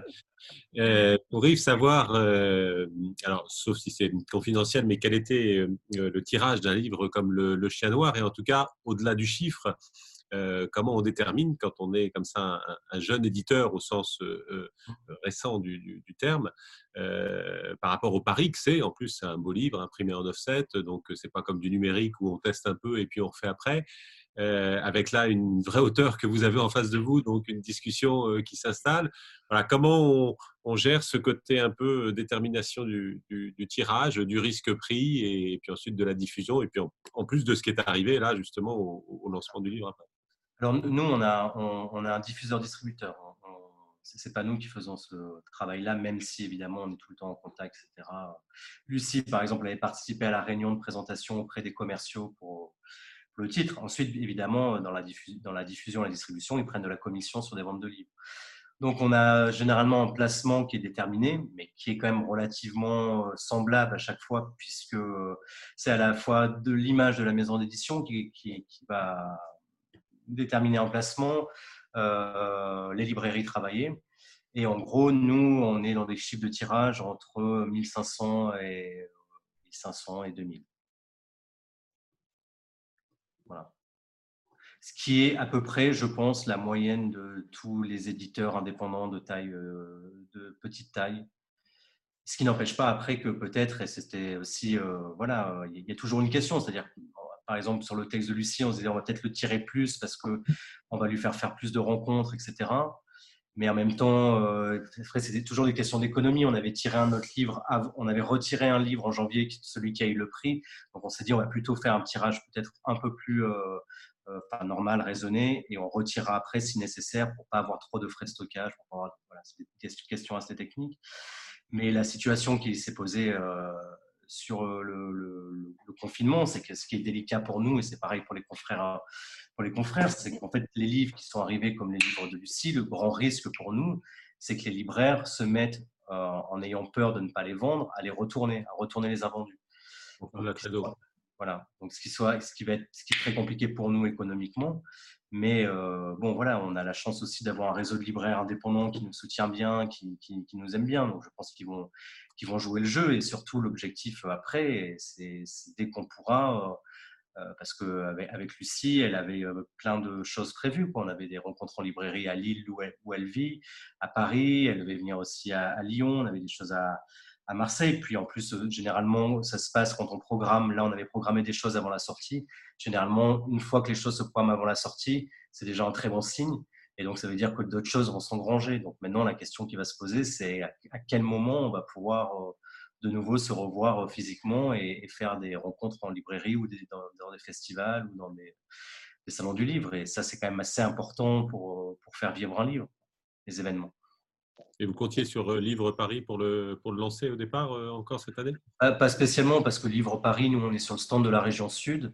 Donc, c'est comme pour le moment, nous, ça fait un an et demi, donc on a, pas, on a six livres au catalogue.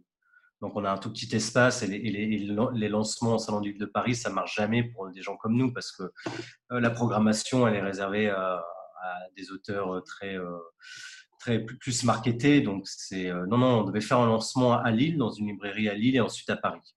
Et surtout que tous les auteurs, la plupart sont morts, donc euh, ça aurait été euh, compliqué. Bah, ouais. on croise les doigts pour lui. et, et justement, à, ce, à ce propos, Yves, est-ce que tu peux parler de la. Parce on sait que tu as. On ne sait pas tous, mais on sait que tu as reporté une un livre en 2021 qui devait sortir euh, prochainement. Est-ce que tu peux parler de cette programmation euh, Oui, bah, en fait, on, devait sortir, on devait sortir un livre en, janvier, dans la, pardon, en, mai, là, dans la collection Après la tempête, et qui est un, un, texte magnifique d'un auteur qui s'appelle André Masson. C'est pas le, peintre, c'est un auteur de la Maurice. C'est le frère de Loïs Masson, de, ces auteurs-là. Et c'est un texte qui, euh, qui, qui, fait penser un peu à l'univers dans, la langue, un, truc entre Giono et Conrad. Et bon, on, s'est dit de toute façon qu'on allait repousser, parce que le titre du livre, s'appelle Un temps pour mourir. C'était pas très évident. Donc, on, s'est dit qu'on allait le repousser en janvier, à la fois en se disant justement, c'est aussi, le, aussi le jeu, c'est-à-dire qu'on a dit au libraire, bah, nous, euh, on décale un titre à notre échelle, alors que je pense que les Gallimard et tous les autres ne feront pas ça. Ça, c'est une autre question encore.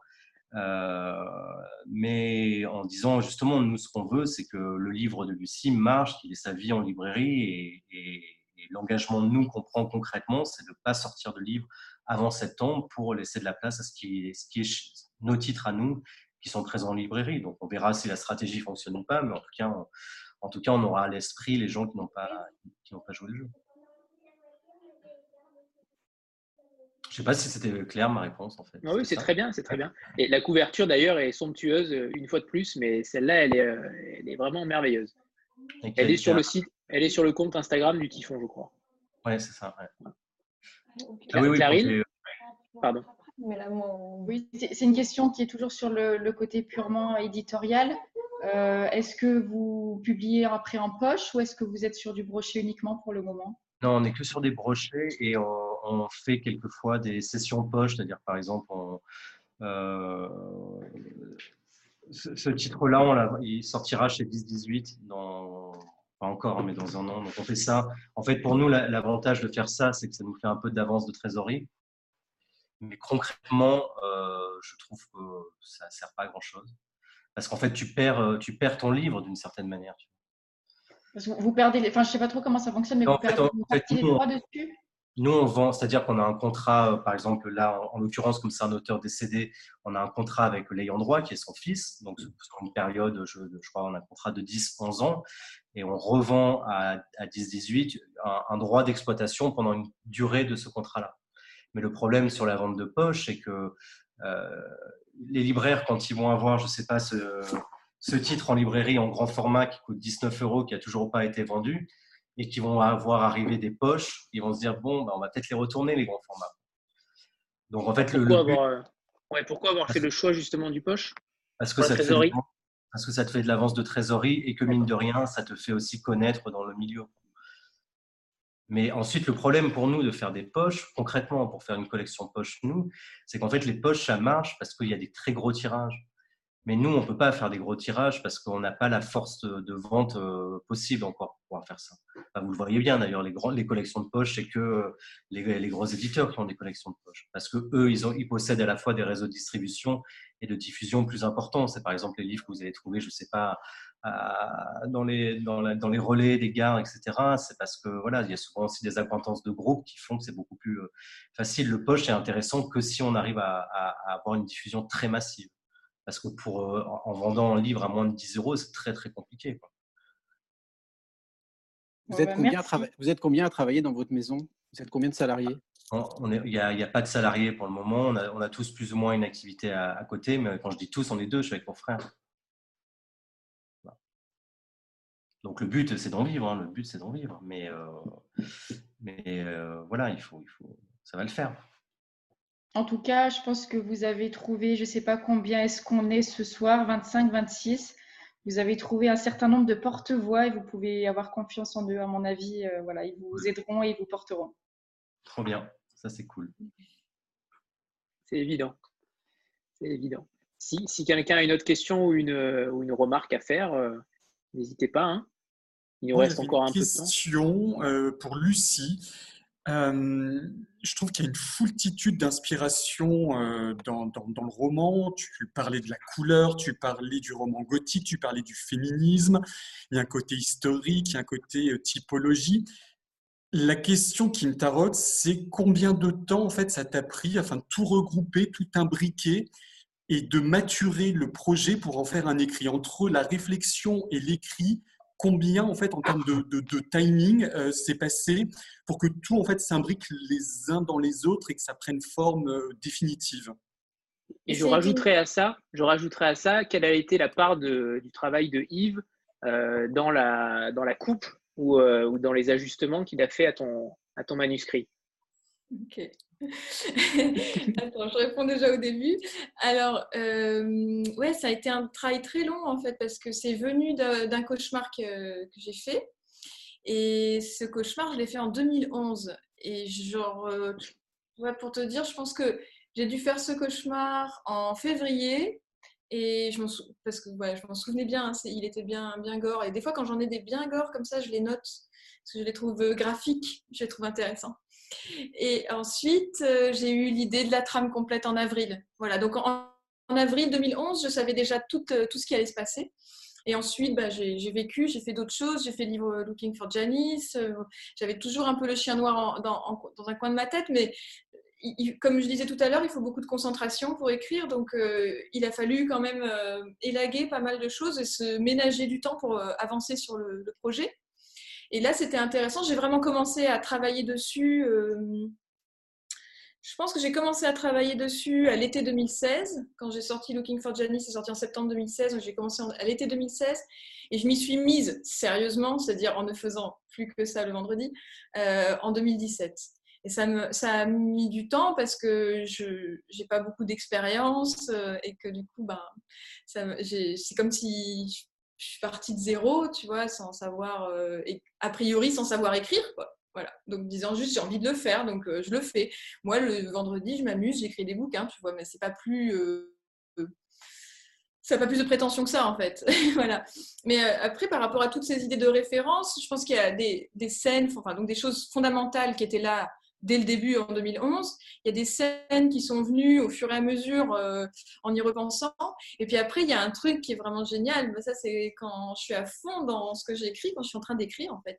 Ça vient naturellement. Tu vois, ça vient naturellement. Je, en gros, euh, sur le chien noir, donc euh, j'ai un plan. donc je me suis fait un petit plan. Et puis à chaque chapitre, je sais ce que je veux raconter puis après, je, le fais. Quoi. Et donc, au fur et à mesure où je le fais, c'est comme si, justement, tu vois, mon cerveau se mettait dans une sorte d'état euh, un peu, euh, j'allais dire, un peu comme l'hypnose, mais euh, moi, je pense à un état qui est absolument merveilleux. C'est juste avant de s'endormir. Tu vois, quand tu es juste avant de t'endormir, à ce moment-là, tu n'es pas, encore, pas encore endormi, donc tu es encore assez conscient. Mais en même temps, tu déjà, tu vois, ton esprit, il commence déjà à divaguer. Et là, tu n'as plus du tout de surmoi, tu plus du tout, tu penses plus à rien d'autre en fait. Et là, tu as, là, as des super idées.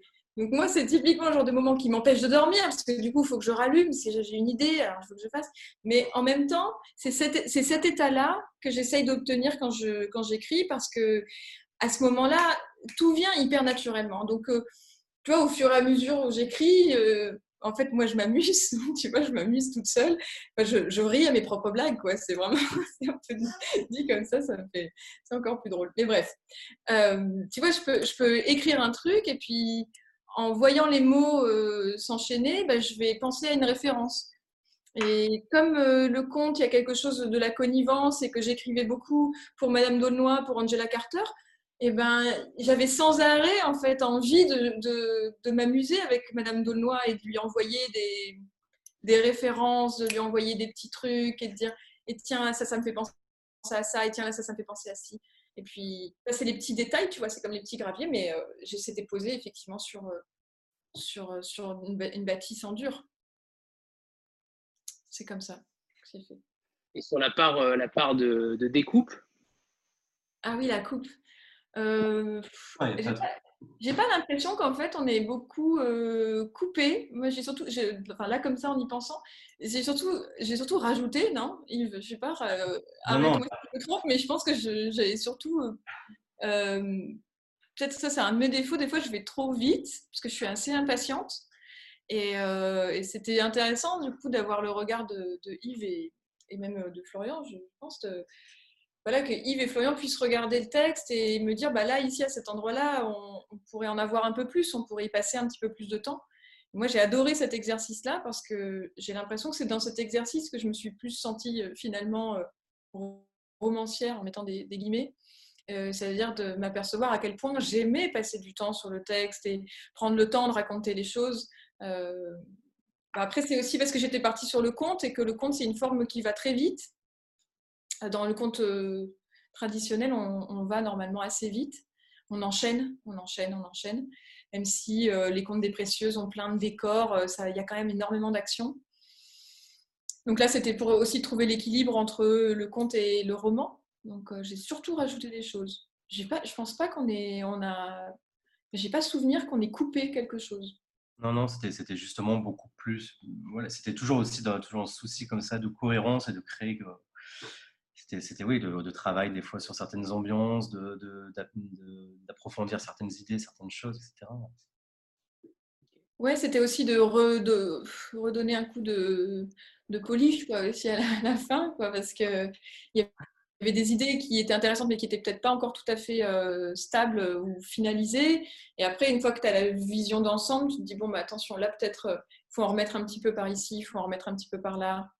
Donc ça, on en a déjà assez finalement, le seul, la seule chose qu'on a coupée, c'est la playlist. Quoi. Ouais, c'est ça. Voilà. Un mal pour un bien, peut-être. Est-ce que quelqu'un a une autre question? Je vais ah abuser. Ah. Il y a encore une question Allez-y, allez-y. Alors, euh, dans le prologue au début du roman, euh, il y a une phrase qui m'a qui m'a un peu interpellée et je voudrais savoir en fait euh, ce qu'il y a derrière. Euh, c'est noté que le comte attendait son heure tapis dans la nuit. Donc euh, ça m'a intriguée parce que je me suis dit, est-ce que ça veut dire qu'il y a des histoires comme ça qui, qui viennent délivrer des, messages un peu occultes, un peu mystérieux ou voilà des, des fantasmagories mais qu'on n'en a pas forcément conscience et qu'à un moment donné, quand on rencontre un texte, eh bien, on est face à une sorte de, de vérité ou de, révélation Je ne sais pas ce que, si c'est ça la question. Si, c'est ça, c'est ça. J'espère que c'est le cas. J'espère que les textes nous amènent une révélation. Euh, Yves parlait tout à l'heure du sens, euh, de ce que la littérature peut nous apporter. Et là, avec le conte, euh, c'est ce que je souhaite. Et c'est dit dès le prologue. c'est aussi parce que pour moi, le conte, c'est il y a une forme de formule magique. Et c'est pour ça que Il était une fois aussi est répété à chaque fois je trouve que le conte, c'est, donc je l'ai pas mal dit, c'est vrai que c'est une forme littéraire que je trouve euh, magnifique. en même temps, c'est une forme littéraire qui, est, qui, a été un peu abandonnée euh, depuis le XXe siècle. Et c'est une forme. En plus, c'est très beau parce qu'à la base, c'est une forme populaire. Quoi. Il y a quelque chose de euh, tellement ouais, tellement proche de nous, en fait, en réalité. Et c'est comme si on était coupé de ces symboles, coupé de cette, euh, euh, cette relation. En fait, dans la relation au symbole, il y a la relation un peu au sacré, il y a une forme de relation au mystère, il y a une forme dans cette idée d'archétype, les mythes, enfin, vous voyez, toutes ces questions-là. Et euh, je trouve que dans le conte, avec le merveilleux, donc vraiment dans le sens du conte merveilleux, il y, a, une recherche de sens qui évidemment est hum, transposée dans un monde imaginaire, mais qui a certainement des messages à nous délivrer. Et ce que je trouve d'autant plus beau, c'est que ces messages sont difficiles des fois à décrypter. Euh, et, que euh, c'est vraiment comme les rêves. Euh, encore une fois, là, je vais parler des rêves. Mais bon, alors le rêve par rapport au conte, c'est beaucoup plus ennuyeux parce qu'un rêve, c'est pas, pas du tout construit en termes de narration. Donc, c'est souvent un peu Mais dans les rêves, euh, il y, a des choses qui nous échappent, il y a des choses qu'on n'arrive pas à expliquer. Alors, on peut lire des tas de livres sur l'interprétation des rêves. Euh, en réalité, on peut imaginer qu'on fait des, rêves prémonitoires. Euh, en réalité, c'est vraiment mélangé à des souvenirs, des projections, des interprétations, des, symboles, justement, des choses qui viennent de l'inconscient collectif, etc. Et en même temps, il y a toujours un peu un sens caché. Quoi. Vous, pouvez y, vous pouvez y trouver, vous pouvez y trouver des clés. Et le conte, c'est un peu pareil. Il y a, enfin là, c'est tous les, les, Bruno Bettelheim, euh, les Pinkola Estes, euh, voilà, qui ont, essayé de, d'ouvrir comme ça la forme du conte pour essayer de comprendre ce qu'il y avait derrière et essayer de voir s'il n'y avait pas quelque chose qui nous avait échappé pour expliquer notamment la longévité du conte. Donc oui, le conte, il est tapis dans l'ombre, il, dans l'ombre, il nous attend. Moi, j'aime bien aussi cette idée qu'il y a une histoire qui nous attend. Vous voyez, ce que je veux dire, c'est que euh, il y a des histoires qui nous attendent à un moment et qui, qui, sont, qui sont là pour nous si on sait les écouter. Voilà. Mais ce, prologue est un hommage au conte et c'est un hommage euh, au, au conteur même parce que dans les contes populaires, il y a un truc qui est très très beau, c'est que normalement le conteur, avant de raconter le conte, il, euh, il fait une mise en situation. Il prépare son auditoire. Et donc il y a des formules. Euh, je pense à une formule magnifique euh, des contes de marins qui est citée par Nicole Belmont dans La poétique du conte, qui est un très très bel essai sur le conte où il raconte, euh, ça, ça, fait quelque chose comme ça, j'ai traversé une forêt où il n'y avait pas d'arbres, j'ai enjambé une rivière où il n'y avait pas d'eau, euh, j'ai traversé un village où il n'y avait pas d'habitation, j'ai frappé à toutes les portes et on m'a répondu, ne me demandez pas pourquoi, je ne suis pas payée pour dire la vérité, il était une fois. Et là, il commence, il était une fois. Et je trouvais que avec le prologue, il y avait cette idée-là aussi de rappeler, euh, de ramener finalement l'auditoire, là en l'occurrence le lectorat, vers l'histoire. Mais c'est ce que vous faites à chaque début de chapitre, puisque ça commence à chaque fois par euh, Il était une fois. Et ça, je trouvais vraiment, vraiment très, très réussi, très, très, très beau. Et euh, voilà, ça m'a permis de rester euh, vraiment dans, dans l'univers du conte, parce qu'à chaque début de chapitre, on est ramené en fait à ça. on ne quitte pas vraiment non plus l'univers du conte dans les chapitres, mais ce début, à chaque fois, c'était vraiment une bonne idée. Merci, c'était une formule magique. Et puis je trouvais ça intéressant que si on pouvait, si vous regardez uniquement le début des chapitres, ça vient sonner les images euh, fortes de l'histoire. La clé, euh, le roi, euh, le carrosse, le chien, qui sont vraiment les cartes comme euh, si on avait des cartes à jouer. Voilà, vous avez euh, comme les cartes du tarot et on, regarde ces cartes de tarot, c'est ce que vous avez, c'est ce qui, c'est ce qui a été tiré et voilà l'histoire qui va se raconter une fois qu'on va agencer les cartes. je trouvais ça intéressant, toujours cette idée un peu de de, de magie, d'occultisme. Il y a une amie d'Angela Carter qui a parlé de ça, qui c'était vraiment passionnant. Elle s'appelle euh, Marina Warner. Chaque fois, je me trompe sur son nom de famille. Elle a donné une interview que vous pouvez trouver sur YouTube euh, à l'Université de Cambridge. C'est une spécialiste des fables. Et euh, donc, elle parle d'ailleurs de ce geste artistique à la préhistoire et elle parle de la fonction des contes qui euh, est proche de la, fonction du souhait et l'idée qu'on se raconte une histoire parce que on voudrait faire venir ça quelque part. Il y a quelque chose là-dedans un peu inexplicable et là on revient à l'animisme. Je n'arrive pas à expliquer et en même temps je voudrais réparer. On essaye de réparer quelque chose. Bon là c'est une histoire qui est très dure, hein, le chien noir, donc euh, j'avais besoin d'essayer de réparer quelque chose. En tout cas euh, symboliquement, au figuré. Alexis, je crois que tu avais une question. Simple curiosité, la musique que tu écoutes, que tu as écoutée pendant euh, donc l'écriture, elle est elle aussi gothique, euh, je sais pas, genre new wave, euh, des cures, des choses comme ça, ou au contraire ça n'a rien à voir, c'est plutôt musique classique, quelque chose de beaucoup plus, on va dire beaucoup plus sobre. Et une autre chose aussi que je voulais poser, j'en profite, tu parlais tout à l'heure de cet état d'écriture qui était entre, entre guillemets l'endormissement et, la pleine, on va dire la pleine conscience. Moi, ça me fait penser aussi un petit peu à un côté écriture automatique.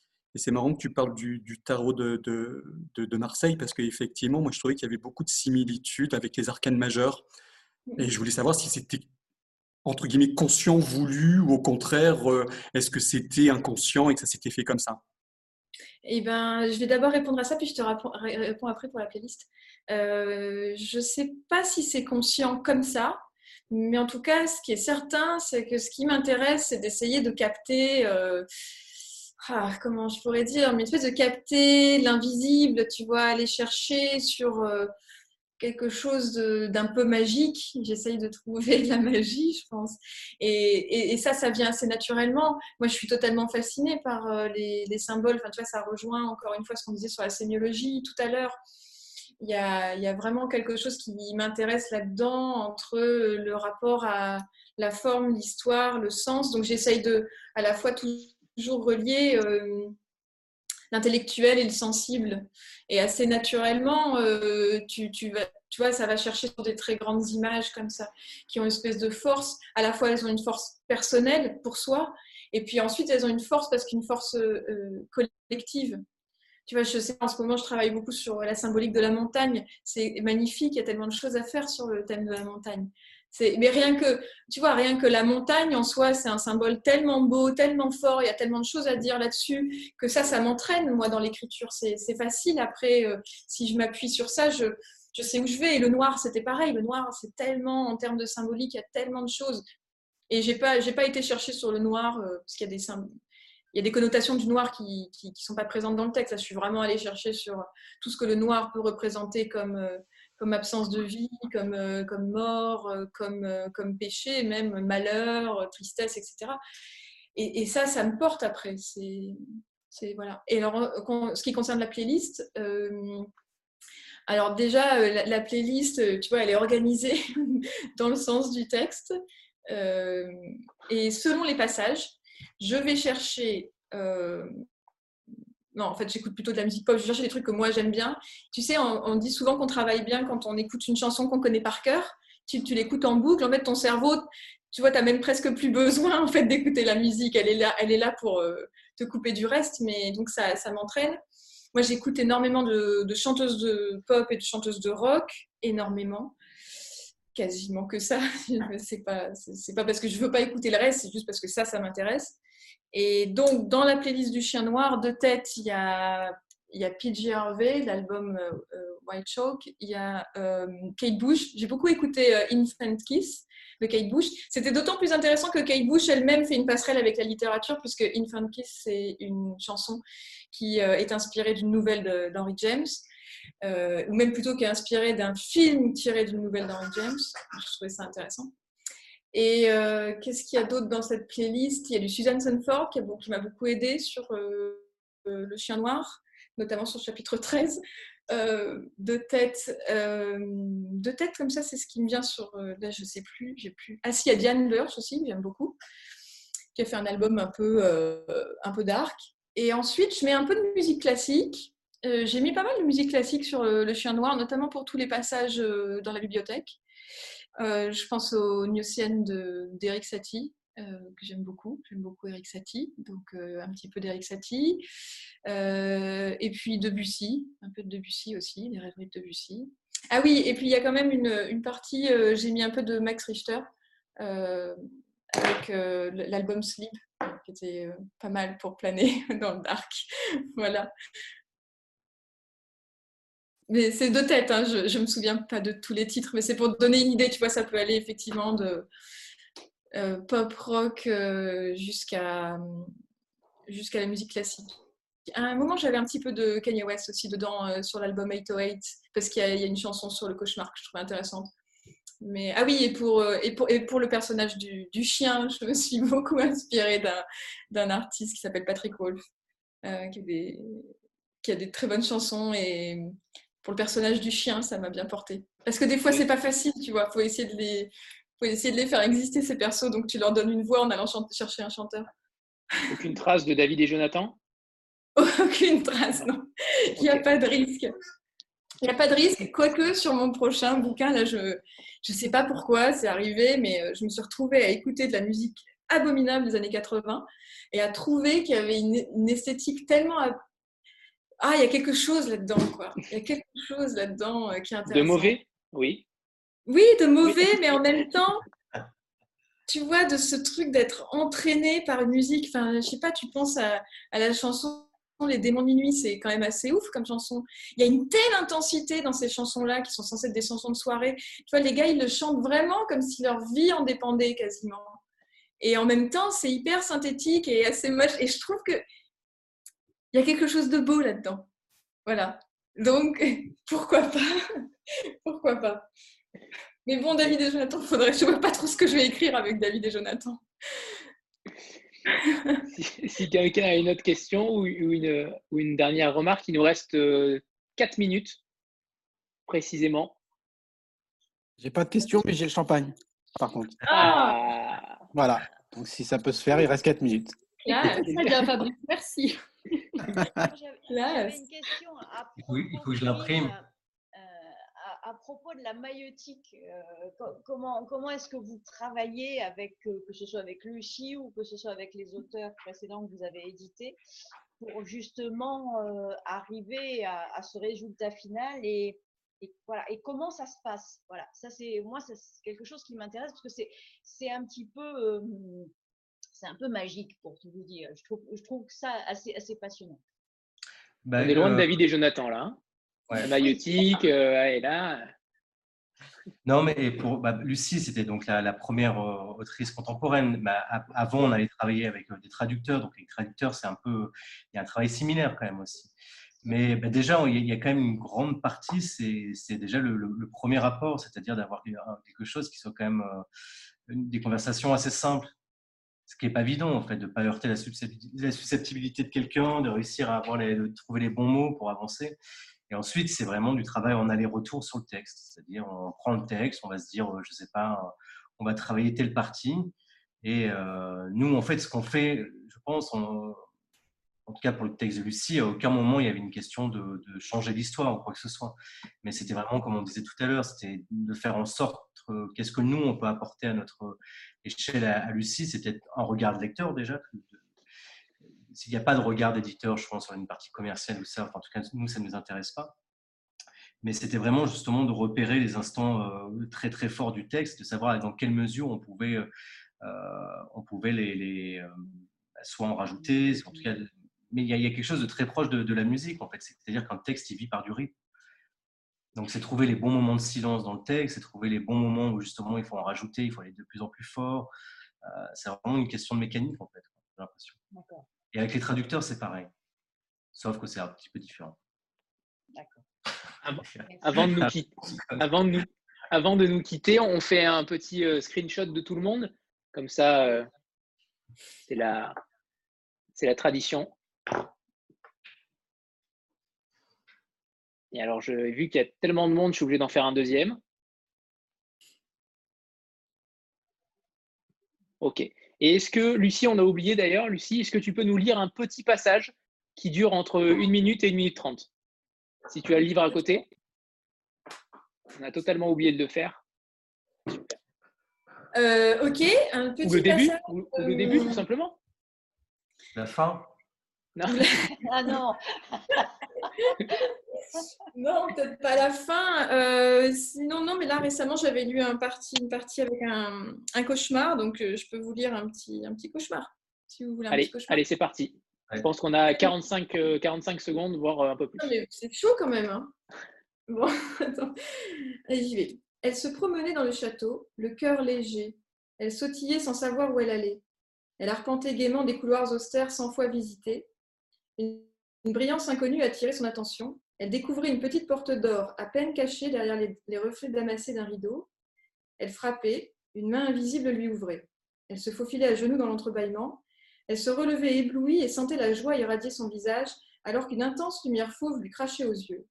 Ses pupilles s'habituaient à l'éclat du lieu et la jeune reine devinait au fur et à mesure une chambre tapissée d'or pur, d'argent, de platine et de cuivre, éclairée de toutes parts de torches enflammées qui lançaient des rayons clignotants dans tous les sens. Sous ses pieds, en lieu et place des meubles, s'étalait une multitude de richesses brillantes et pailletées. Ondoyant dans les airs, frêle et gracile, une voix de femme chantait, une mélodie impénétrable, chargée d'une mélancolie étrange, à laquelle la jeune fille était totalement indifférente. Saisie d'une excitation inédite, Eugénie s'exclamait de ravissement et glapissait de plaisir. Elle jetait son dévolu sur l'un des coffres à jouer scintillants de pierres multicolores qui se trouvaient devant elle. Le couvercle résistait. Elle forçait la serrure et l'ouvrait en grand. Ce qu'elle y découvrait la figeait de stupeur. Elle passait de la joie la plus extatique à la terreur la plus insoutenable. Elle reculait comme possédée, en ouvrait un second, un troisième, un quatrième. Les uns après les autres, les coffres, déversaient sous ses yeux médusés leur contenu dégoulinant, un entassement de morceaux de chair, poisseux, pestilentiel et noir comme le charbon. La voix qui flottait fredonnait. Eugénie comprenait alors et s'approchait de ces tronçons de matière organique et viciée. Elle se penchait précautionneusement. C'étaient des cœurs de jeunes filles, des centaines de cœurs de jeunes filles arrachés à leurs entrailles, pourrissant, malades d'amour. Notre jeune reine se réveilla avec un cri d'horreur. Le matin livide était de retour qui tapait sur les carreaux de la fenêtre. Super, parfait. Bon, bah, demain en librairie, euh, obligatoirement. je, pense qu'on a perdu, on a, on a perdu euh, Yves et, et certains, mais on a perdu, ils reviennent, ils reviennent, tout le monde revient. Bah oui, on ne veut pas partir comme ça quand même. Exactement. Bah oui. Ce serait très mal poli, effectivement, vu le moment qu'on a passé. Oui. Il y en a encore qui reviennent. Après, certains ont dit au revoir. euh, Oui, oui, oui, bah oui, c'est, il est déjà tard. La conversation, Alors, Yves est parti, c'est dommage, j'aurais voulu le remercier, mais euh, je le remercierai de toute façon. euh, Il tard. peut-être venir, non. Non, je crois que c'est un mal poli. Hein. Il va avoir une petite vingtaine de stories de remerciements. Donc, euh, Ouais, c'est pas faux.